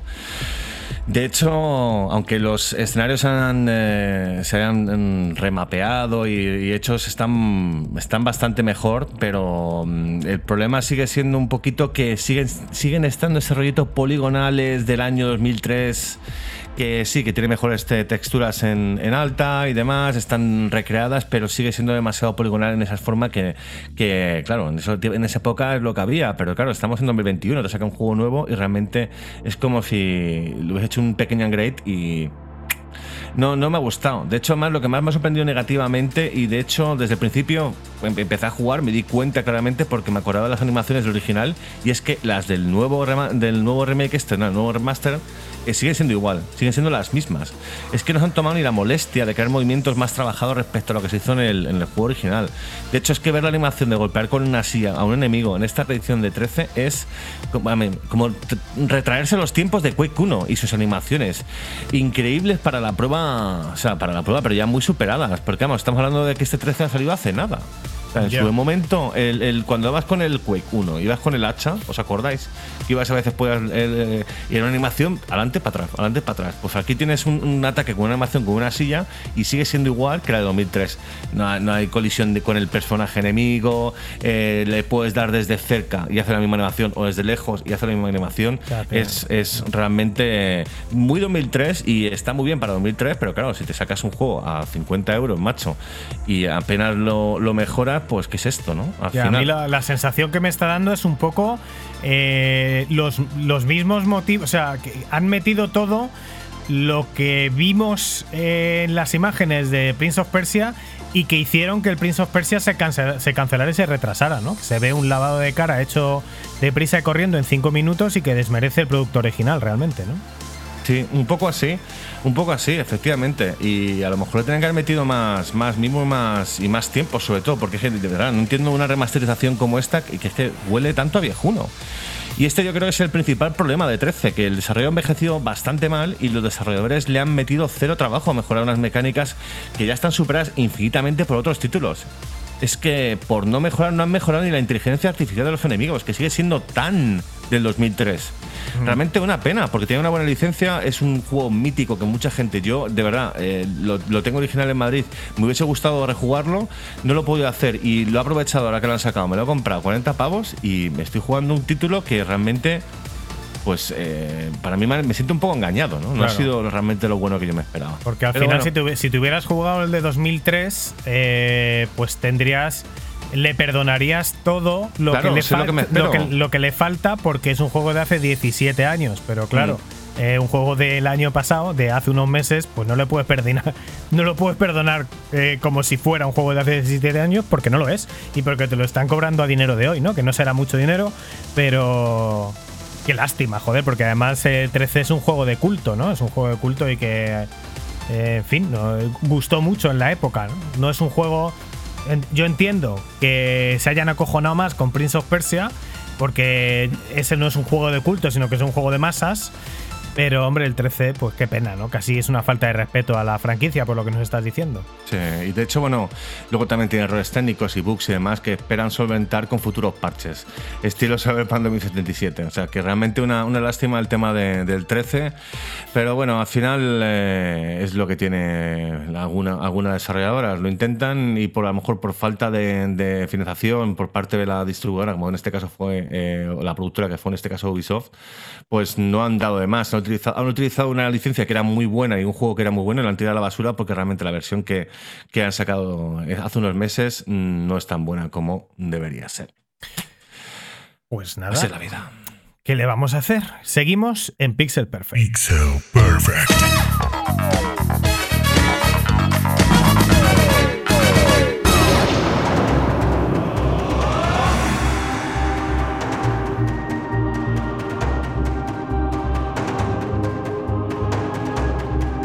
Así es, amigos, seguimos en Pixel Perfect Podcast en esta semana que hemos estado jugando cositas. De hecho, Dani iba- lo comentó la semana pasada también. Lleva jugando bastante tiempo lo que es el Dead Cells, que es un título, un roguelike, un roguelite, ya lo comentaremos más adelante. Y para ello tenemos también a Dani Grande, que es un, un invitado muy querido de nuestro podcast. El hombre también ha sido el responsable que ha invitado a Dani a probar este juego y por eso ha destrozado la vida de Dani. O sea, que Dani Grande se ha, se ha vengado por el tema de Electronic Arts de Dani Turienzo con este juego que es Dead Cells. Que de hecho, eh, podemos escuchar aquí ahora mismo la banda sonora del juego. Esta es la primera fase del juego, me la Esta sé es la, porque. la- la primera fase del juego y, se- y según ha empezado a sonar los primeros compases ya he visto que Dani se cuadraba en la silla. Dani, ¿qué te, qué te produce este- escuchar esta canción fuera de contexto? Vamos, no, no sé cuántas veces la habré escuchado, ¿eh? pero te aseguro que, que muchísimas veces. Además estaba yo con Delia en casa y tal, y lógicamente, que es lo que te produce este juego, eh, ella se fue a dormir y yo no. y, y al día siguiente, por la mañana, estaba cantando esta canción ella. Pues Es se me pegado, se me ¿eh? han pegado, Sí. y la de las armas y tal, la del al tío que te vende. Tienda. Bueno, venga, va- voy a hacer un pequeño resumen y lo comento un poco con Dani Grande, desarrolladora Motion Twin. Esto también es un poco como la de Blasphemous. Yo no sé si la de Blasphemous tiene algún juego más, pero Dead Cells, aunque es un juego que está muy bien presentado y que tiene y que sale muy bonito en la carátula, que pare- parece un juego muy maduro de alguna desarrolladora muy, madura, es de una desarrolladora que se llama Motion Twin, francesa de Burdeos, una empresa con 11 empleados y que Dead Cells, aunque han estado haciendo cositas que no sé cuáles son desde hace unos cuantos años, Dead Cell es el primer videojuego que sacan en su vida. Es un juego que salió a la venta primeramente en 2018 con gran acogida para PC, Xbox, PlayStation y Switch y posteriormente ha salido para móviles. El juego salió un poco eh, mal equilibrado en algunas cosas y no lo, han ido- actualizando a través de parches. Yo tengo la suerte o la desgracia de solo haber eh, probado en el, en el último momento. Y bueno, hasta 2020, 3,5 millones de copias y en 2021 ya llevan 5 millones de copias vendidas gracias, entre otras cosas, al lanzamiento en móviles, especialmente en China, que al parecer haya vendido como churros. Eh, pues género, esto es una cosa que Nacho, que creo que se ha tenido que ir a algún sitio, eh, eh, estábamos hablando de ello en el estéreo de este fin de semana. El género, la desarrolladora lo, lo- lo considera Roguevania, que según los desarrolladores, pues eso, es Roguevania, que sería como un roguelike barra Metroidvania que yo podría resumir como que es una acción plataformas en 2D como un- con un permadeath y con una gran rejugabilidad, porque yo lo de verdad, ya que roguelike, ok, eh, Metroidvania ya me parece entrar en el ridículo de las denominaciones de juegos, pero ya Roguevania ya es como rizar el requete megarrizo, ¿no? En cualquier caso, pues eso, un juego de acción plataformas en 2D con permadeath, tipo como los roguelike y con gran rejugabilidad y con unos gráficos pues parecidos al, tema Castlevania más que Metroid. O sea, lo de Metroidvania ya eh, no sé. Yo lo definiría, Dani, como. Yo lo he definido como que la adicción, adicción en mayúsculas es lo que más lo, lo define. No sé si tú tienes algo que aportar ahí. Bueno, no sé si es lo que más definiría el juego, pero claramente es, es- yo creo que quizá cumple o es capaz de superar el problema principal que pueden tener los roguelike, ¿no? Que es el, el que te canses de hacer lo mismo una y otra vez, ¿no? Como realmente son juegos en los que se muere mucho, que dependiendo de, cómo seas de manco o de hábil, pues mueres antes o después, pero que por lo general para poder acabarte el juego tienes que empezar muchísimas veces y eh, hay muchos juegos que son de este tipo que al final a mí me ha pasado que yo he dejado de jugarlos porque me da mucha pereza otra vez hacer lo mismo y lo mismo y lo mismo. Sin embargo, Dead Cells creo que tiene un equilibrio muy bueno entre lo que te ofrece y lo que te va dando poco a poco cada vez que haces un, un try y, y el permitirte ir avanzando y dándote oportunidades de crear cosas muy diferentes, aunque los niveles sean los mismos o más o menos los mismos, porque sí es verdad que ya comentarás tú cómo están generados, que no son, no son siempre iguales, sino que están generados de forma procedural y, y, y le da esa cierta variedad, pero que al final es cierto que el orden, digamos, es más o menos el mismo y aún así te da variedad suficiente como para engancharte y el llegar cada vez un poquito más lejos, descubrir cosas nuevas y también el, el seguir queriendo mejorar tu personaje constantemente. Eh, pues total. El, el- vamos a hablar un poco de. Bueno, gráficos. hablaré yo luego, yo hablaré yo luego de- que tengo que comentaros si es adictivo o no es adictivo. Bueno, Pero vamos, gráficos diría yo que es un Castlevania sin complejos muy bonito, con fondos muy detallados, con variedad de escenarios. Eh, tampoco me mata personalmente el estilo gráfico, pero tampoco tengo nada que objetar. Hay gente que le parece más bonito que a mí. A mí me parece que el juego es correcto, está bien. eh, luego tiene muchos detallitos. Eh, luego, en cuanto al desarrollo, pues es el típico de los roguelike, ¿no? Solo tienes una vida y empiezas sin saber absolutamente nada de nada, nada del juego. Al principio tienes poca vida, pocas armas, pocas habilidades, mueres pronto, como decía Dani, y durante cada partida pues vas desbloqueando cositas que te van a servir, algunas para la partida actual y otras que te las puedes quedar y ya mejoran cómo vas a empezar la partida siguiente o vas a salir con eh, posibilidad de conseguir unas armas un poco más decentes o más dinero o, o demás. Y por supuesto, al final el juego vas conociendo las mecánicas de los enemigos que te vas encontrando, que al final es un poco en lo que consiste el juego a nivel dificultad, que es eh, tienes que ir conociendo a cada personaje, eh, a cada enemigo y ver qué hacen y ver cómo por, por dónde les puedes meter mano. Pregunta aquí, eh, que yo claro, yo le he dado un poquito y lo he probado y he muerto alguna vez. Lo que sí he visto efectivamente cambia el escenario, eh, pero el personaje este principal que te encuentras al principio diciéndote que, uy, has palmado, no tienes cuello y tal, ¿no? Y luego los tipos de enemigos que te aparecen sí que son similares, eh, cambian la posición evidentemente. Y mi pregunta es, si cuando mueres ya con unos ítems de más valor, vuelves a empezar desde el principio, ¿los enemigos que aparecen al principio son igual de fuertes o igual de débiles? o- Igual. Igual, igual, ¿no? O son, sea, igu- son igual Te los. Arrasas, básicamente. Te los, los arrasas. Bueno, pero empiezas con a lo mejor mejores armas, pero armas de nivel 1. Luego encuentras armas de nivel 2, luego mejoras tus armas. O sea que sí, pero que realmente cuando sabes jugar al juego les puedes arrasar con la peor arma de todas. Con la, con la, con la espada chunguísima que, que tienes. La oxidada, ¿no? Que te dan al principio. Exactamente, sí. Eh, luego en cuanto al argumento, pues la verdad que es bastante, bastante flojillo. Eh, tiene poco, es una isla en la que hay un rey que, hay- que ha practicado todo tipo de experimentos macabros que han terminado por hacer caer una maldición sobre la isla y los seres que habitan la isla pues han tomado formas y, habili- y habilidades monstruosas. Hay poco argumento que vamos encontrando aleatoriamente, lo que llamáis habitaciones de lore, los jugones, eh, durante las partidas y que tenemos que ir hilando pues como podamos o como nos inventemos, porque algunas cosas están bien hiladas, otras no. El sentido general de- del argumento yo no se lo acabo de pillar o no es fácil y a ellos, bueno, realmente los propios desarrolladores no le dan mucha importancia eh, y hacen coñas sobre la falta de argumento a veces durante el juego. Es un, un argumento con poca importancia, poca profundidad y a veces poco sentido. Lo único que, bueno, sí que te vas familiarizando con lo que es la isla, sus diferentes escenarios y niveles, que sí que están bastante bien diseñados y que aunque cambian, siempre son, cambian en cada partida, pero siempre en cada fase hay el mismo tipo de enemigos, el mismo número de enemigos, el mismo número de ítems, el mismo número de secretos, más o menos hay cosas que cambian, pero por lo general mm, no sabes exactamente cómo está diseñado el nivel, pero sí sabes que te puedes encontrar en cuanto a dificultad y demás. Y como en todo lo. Sí. Eso Dime, en el primer nivel de dificultad, en el nivel de dificultad base. Una vez que terminas el juego y puedes acceder a niveles de dificultad distintos, sí que cambia todo eso también, haciéndolo mucho más difícil. Sí, vale, ok. Es que ahí, no, he, llegado a entrar mucho y ahora os cuento por qué. Como en todos los juegos del género, lo que más destaca, pues la jugabilidad y la adicción. Pero sobre todo, eh, la, adicción. Porque realmente eh, Dead Cells no es, no es que sea largo, pero la dificultad hace que tardemos pues, muchas horas en completarlo y para conseguirlo, pues eso, hay que aprenderse casi uno a uno el comportamiento de los enemigos y sus puntos débiles, conocer bien las armas y habilidades que vamos encontrando, preparar bien cada partida y mantener la calma cuando la cosa se pone intensa. De hecho, eh, esto es lo que más destaca para mí de Dead Cells. Que sea como sea la partida, siempre hay un componente táctico muy importante. La habilidad te va a hacer falta porque es un juego difícil, pero sin una táctica y un cierto planificación, un ci- cierto nivel de planificación, estás jodido, básicamente. ¿Cómo, cómo Dime. se pone de intensa? Por cierto, Dani Grande, por ejemplo, que vas a comentar.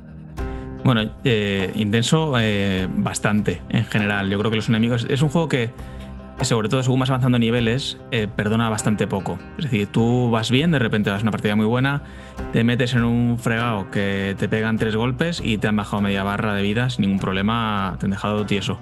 Y entonces ya vas con. tienes que ir con mucho más cuidado. Lo que comentaba Dani, que, que yo creo que es también yo creo que gran parte de que el juego enganche tanto, el éxito que tenga, es que es un juego que efectivamente hay que ir eh, con mucho cuidado y tener una táctica, pero en sí mismo te invita constantemente a ir un poco A toda hostia. freestyle, a toda leche, y, a- y porque te permite hacer muchas virguerías, y cada cuando coges un arma buena y te sientes cómodo, pues te apetece meterte en medio de un grupo y reventarles a todos. Eh, claro, pues eso depende de la suerte que tengas, lo bueno que seas, lo bien que se te dé. Te puede ir muy bien te puede fastidiar una partida que estés haciendo buena, en la que tú te veas fuerte, de repente pues te descuides un segundo y pum, ¿no? Entonces, pero te- aún así puedes hacerlo de las dos maneras, ¿eh? Pues si tu estilo es un estilo de juego eh, más rápido, más directo, más de cuerpo a cuerpo, en el que quieras acabar con los enemigos de esa manera, pues esquivando y golpeando y con combinaciones, que yo creo que hablaremos un poquito después, de cómo puedes construir el personaje, que al final te puedes hacer builds bastante, bastante complejas y, y que funcionen muy bien, lo puedes hacer. Si quieres hacerlo de forma un poco más pausada y más, más cauto desde lejos o soltando objetos que te ayuden a acabar con, con los enemigos, pues también puedes hacerlo así. Yo lo que estáis comentando aquí mucho sobre el personaje y los enemigos, pero estáis comentando un poco sobre el escenario, que sí que cambia, pero también el escenario es parte de- del caos, ¿no? Que existe muchas veces, que tienes pinchos, que si quieres vas a conseguir no sé qué secreto, que, o sea, el tesoro este que te van de vez en cuando, fases especiales, en las cuales te puedes meter y que el escenario es una locura. Yo lo he intentado hacer en plan plataformas y la ha palmado un montón. Así Ah, pues que mira, yo es que en plataformas soy bastante crack, igual que en otras cosas soy, Yo voy muy eh, rápido. soy bastante manco. en el tema de, de esperar a un enemigo y aprenderme la rutina y tal, yo me pongo muy nervioso y quiero voy ahí a saco y me pongo tenso y me matan todo el rato. Pero lo que es en plataformas, ahí sí que el tema lo de que es de habilidad pura se me da bastante bien y ahí he tenido poco problema. Tampoco no es súper imprescindible para el juego. Sí que hay momentos de puteíto importantes, de, en momentos críticos, además del juego, en fases.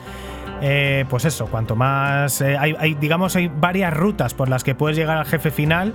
Eh, hay una especialmente complicada y ahí sí, ahí sí que tienes que ser bastante crack y tener muy claro que, que vas, que vas bien de habilidad y que te conoces bien el juego para ir por ahí, porque si no es muerte garantizada.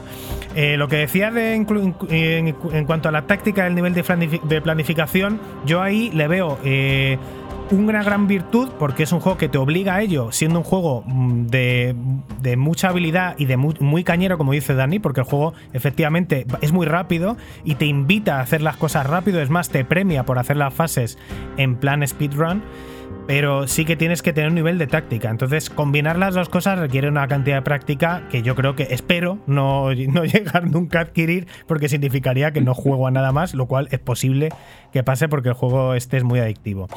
Y ahí también le veo el punto débil. Dead Cells es un juego muy difícil, muy, muy difícil, pero solo hasta que entiendes del todo cómo, cómo pasártelo. Y desde ese momento lo que yo he percibido es que es un paseo. Yo era muy manta al final, no conseguía pasarme el último jefe, encontré una táctica con la que me funcionó, eh, las otras tácticas no me, no me estaban funcionando en absoluto y desde que encontré esa táctica, pues básicamente me he dedicado a repetirla y cada partida que me juego más o menos la arraso. No he llegado a aumentar los niveles de dificultad de la manera que te ofrece para aumentar también las posibilidades del juego, porque oye, había muerto tantas veces que también me quería dar el gusto de, darme un paseo por, por, el, por el juego, pero en ese sentido me ha decepcionado un poco que yo hice una build de puedes hacer, eh, puedes tirar por brutality, puedes tirar por táctica o por defensa y subirte esos tres niveles eh, un poco eh, a tu antojo con las cosas que vas encontrando por el, por el escenario.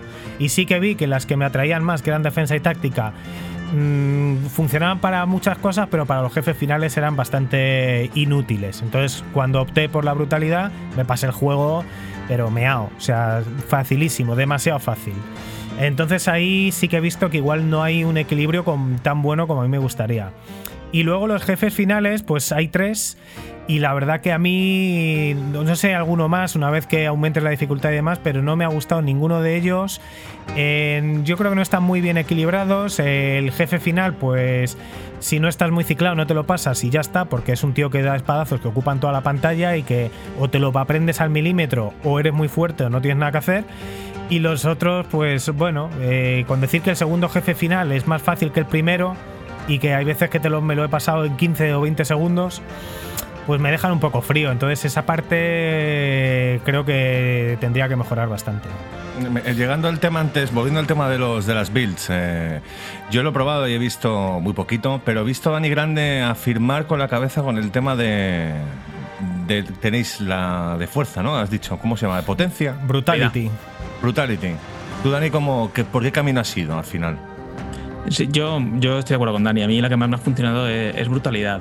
También porque te permite jugar de una manera en la que es, yo creo, más, más rápido hacerte el juego y realmente, pues claro, si el enemigo te dura vivo eh, medio segundo, pues tiene menos posibilidad de que te haga daño que si te dura vivo tres segundos.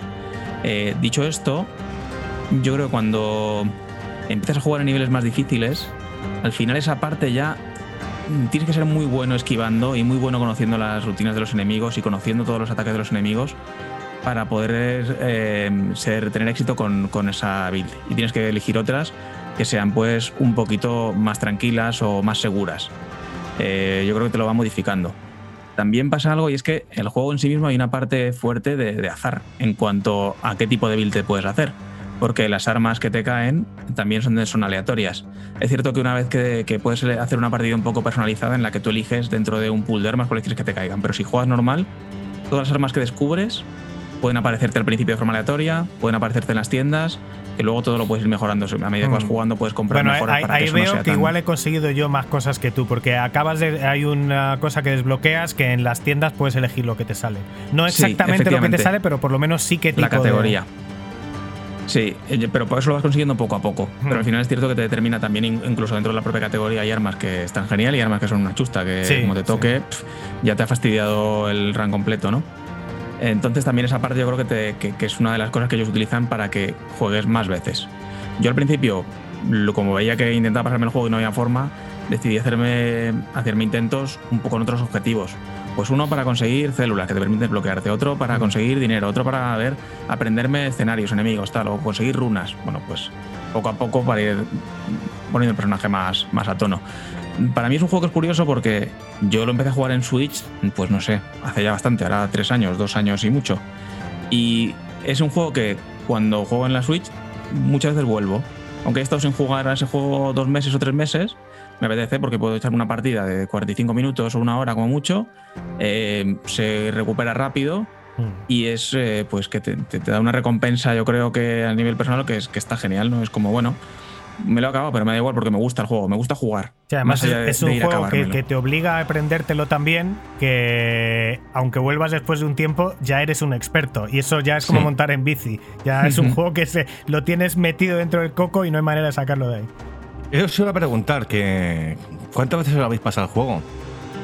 Bueno, yo me lo habré pasado 4 o 5. De, de las últimas 6 veces que he jugado, pues 5. Y, y- y solo esas 5, ¿eh? Y luego habré jugado antes de eso.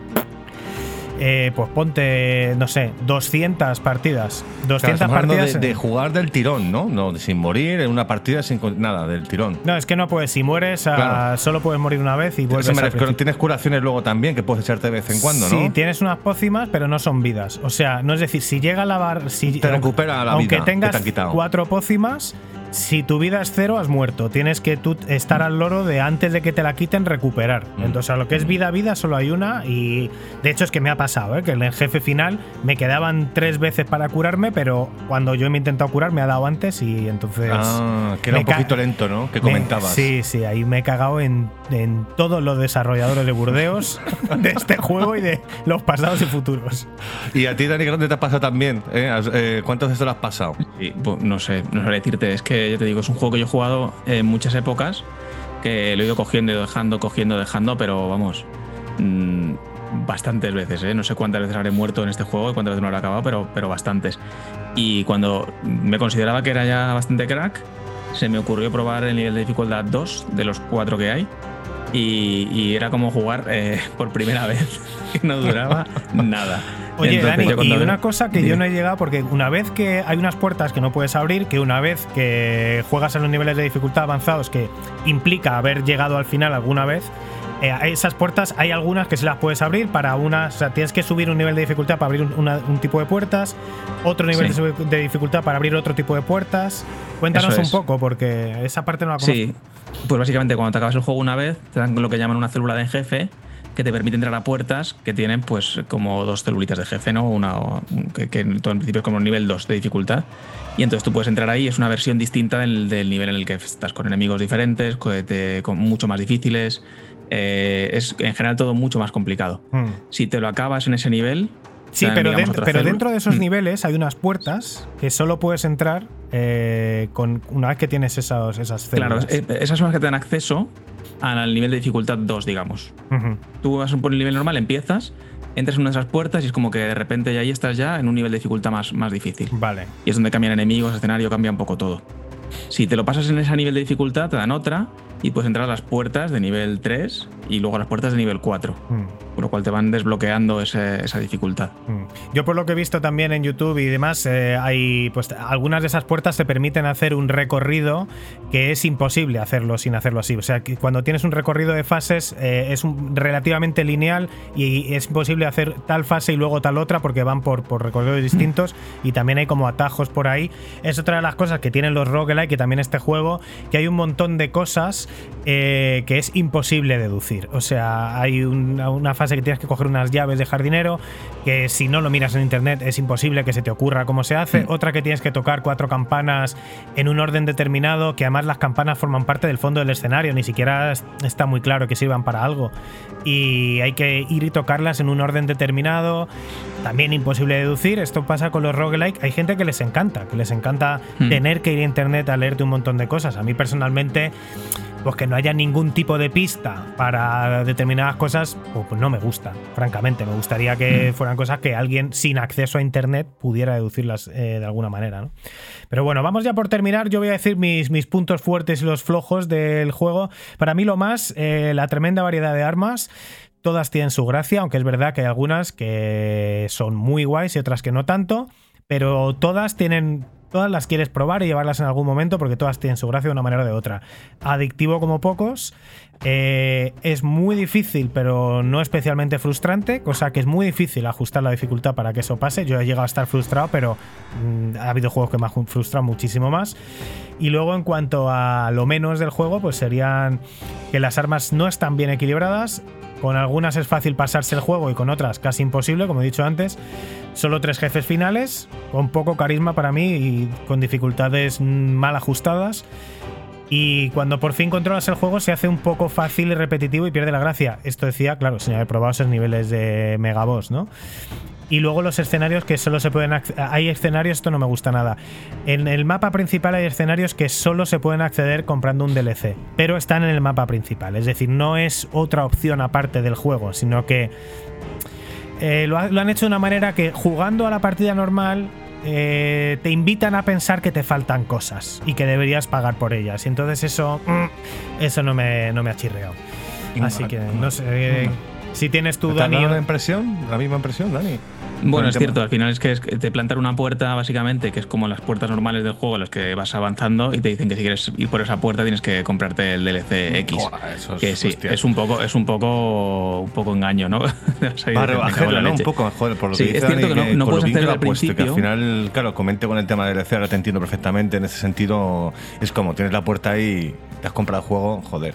Claro. Claro, es que es cierto que no te dejan acceder a esa puerta desde el principio, que, que para llegar a esa puerta tienes que haber jugado bastante porque te hace falta una habilidad que consigues jugando que te da ese acceso, con lo cual no es que de repente te compres el juego y llegues ahí, a lo mejor tienes que Mm. haber invertido, pues no sé, 10 horas o 12 horas Sí. y te lo pone ahí, pero es verdad que es una forma pues un poquito ruin. Además, la primera vez que llegas tienes la sensación de éxito, porque dices, hostia, Sí, qué guay, he conseguido sí. esta habilidad, ya puedo llegar ahí arriba. Llegas ahí arriba y te dicen, compra el DLC. Y dices, bueno, vete a tomar por culo, tío. Sí, ¿Cómo me sí, haces eso. esto? Es verdad. Eso fue doloroso, ¿eh? por, lo que, por lo que escucho. Sí. Se ha hablado aún mucho de la así- edición del juego. Bueno, perdona, Dani, grande. Aún así, yo, yo es, posible, es posible que en algún momento compre los DLCs, ¿eh? creo que tiene dos, no sé cuántos tiene, creo que creo, no sé si tiene uno de un gigante que se llama no sé qué del gigante y este, seguramente los compre. Eh, porque al final hay un juego que le dedico horas y me sigue gustando, pues bueno, no me importa invertir en ello, aunque no sea, aunque sea un DLC. Para mí lo mejor del juego posiblemente sea el control.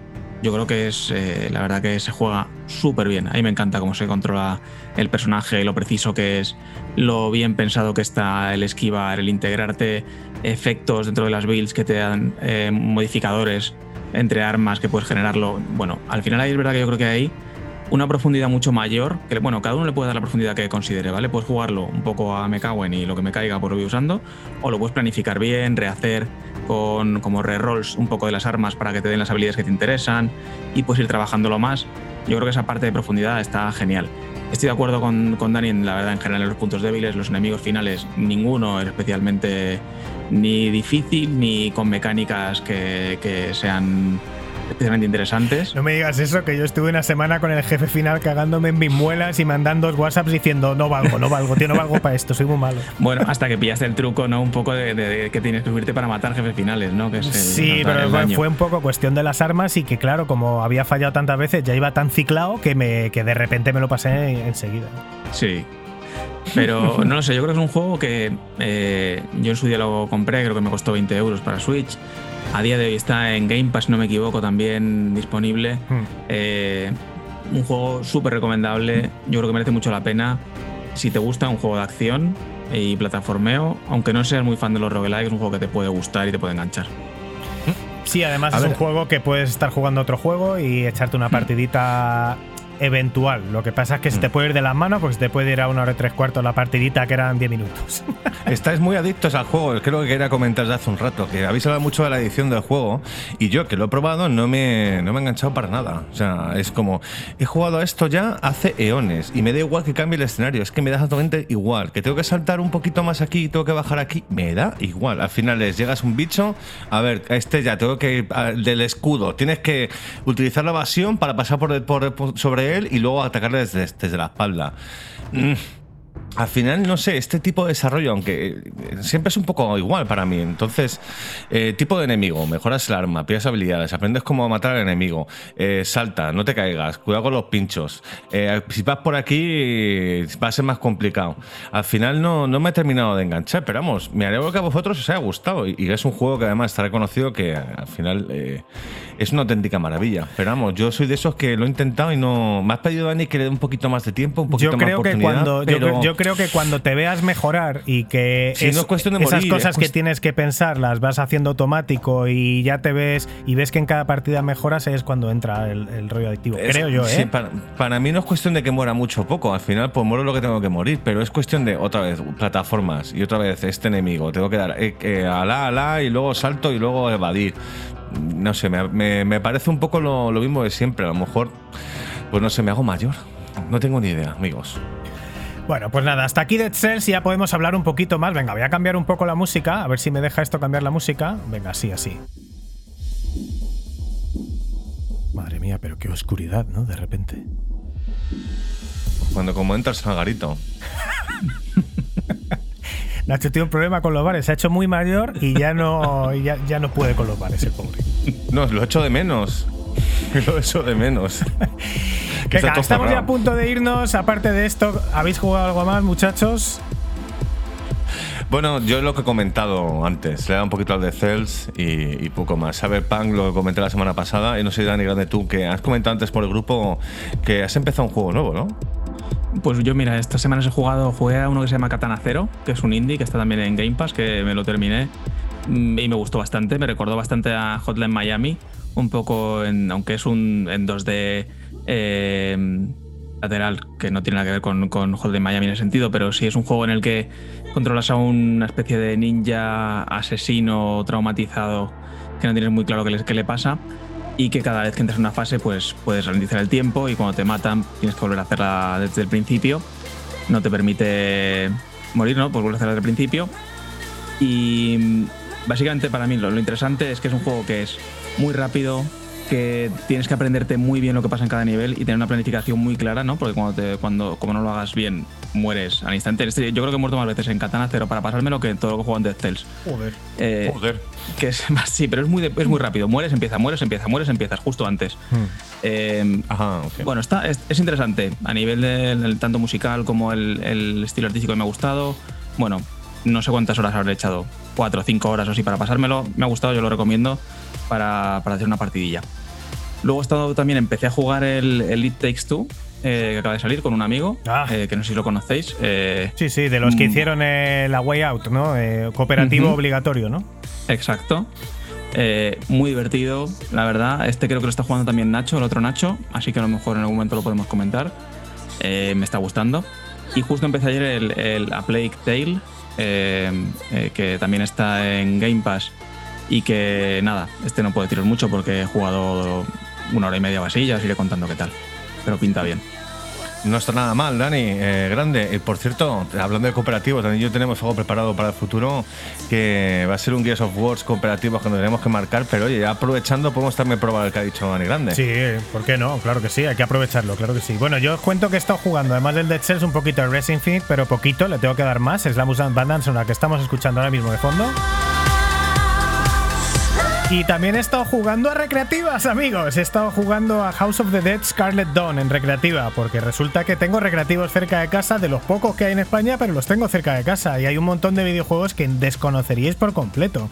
Juegos de Sega, de Jurassic Park, de Misión Imposible, una recreativa de Halo.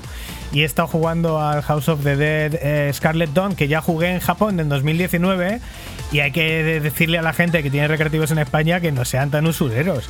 Joder, que en Japón te llegas al final, por lo menos de la primera fase, con la primera moneda, y aquí en menos de tres minutos han muerto. Como, pero tío, que, pero es que así no va a querer jugar la gente. Y claro, evidentemente están vacías. Pero bueno. Tienen que, tienen, que pagar lo que tienen que pagar. Por cierto, eh, No haré una, revi- no- no haré una día. review de, de House of the Dead Scarlet Dawn. Yo soy un gran Ah, fan de la saga House of the Dead, pero vamos, que esta- las, las recreativas en realidad que están con gráficos de Play 3 y ya son otra cosa, no son un mercado de vanguardia. Y bueno, están ahí, tienen su gracia, pero son juegos malillos en realidad. Bueno, pásate, tío, y haces alguna fotillo, y la subimos al Twitter, tío, que hay mucha gente que usa recreativas. Y de hecho, además, este juego acabo de ver que salió en el 2018 y como tú has dicho, yo no tenía ni idea. Y mira que soy fan de House of the Dead. Curioso. Y tú, Nacho, Dark Souls 2 veo por aquí, ¿no? Sí, pero vamos, que lo he probado, como he comentado antes, muy poquito. Acabo de empezar, me han enseñado las señoras estas invitándome al mundo diciéndome lo que soy. Y todavía estoy diciendo si hacerme un caballero, o un espadachín o algo así, o incluso un mago, por probar. Porque en el 1 me hice un caballero, como era la primera vez que lo probaba, y al final me aburro un poquito. Me apetece algo un poquito, aunque sea más difícil, me apetece un poquito más de a lo mejor evadir, menos escudo, ¿sabes? Un poquito más de magia. No sé, ya veré. Tenemos palique, interesante. conversación y juegos de los que hablar que podíamos estar toda la noche, pero ya va a ser para la semana que viene. Ready?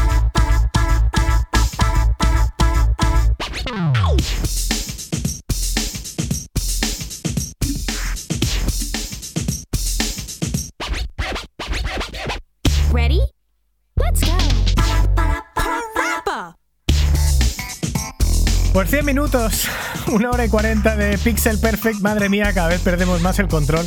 Y no sé si llegará el día en el que hagamos las dos horas, esperemos que no, que yo. Nosotros valoramos muchísimo vuestro tiempo, valoramos, valoramos muchísimo eh, el tiempo que nos dedicáis y no queremos abusar de él. Yo creo que en una hora, hora y media podemos hablar suficientemente sobre las cosas que han pasado en esta semana, que han sido unas cuantas, sobre los videojuegos que hemos jugado, que han sido unos cuantos. ¿Qué tal te lo has pasado, Dani Grande?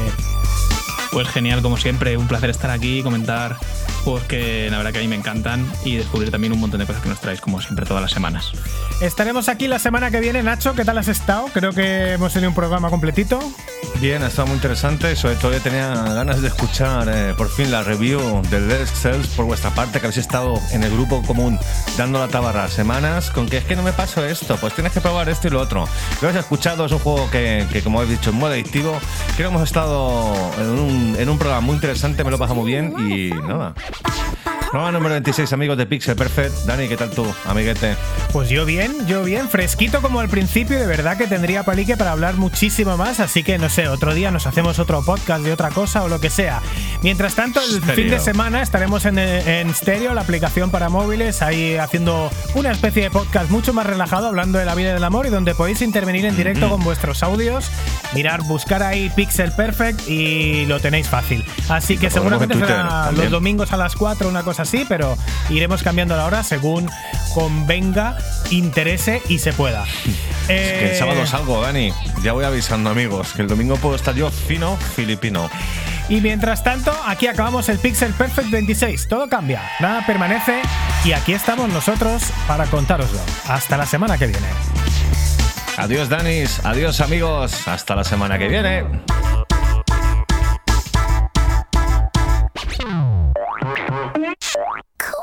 と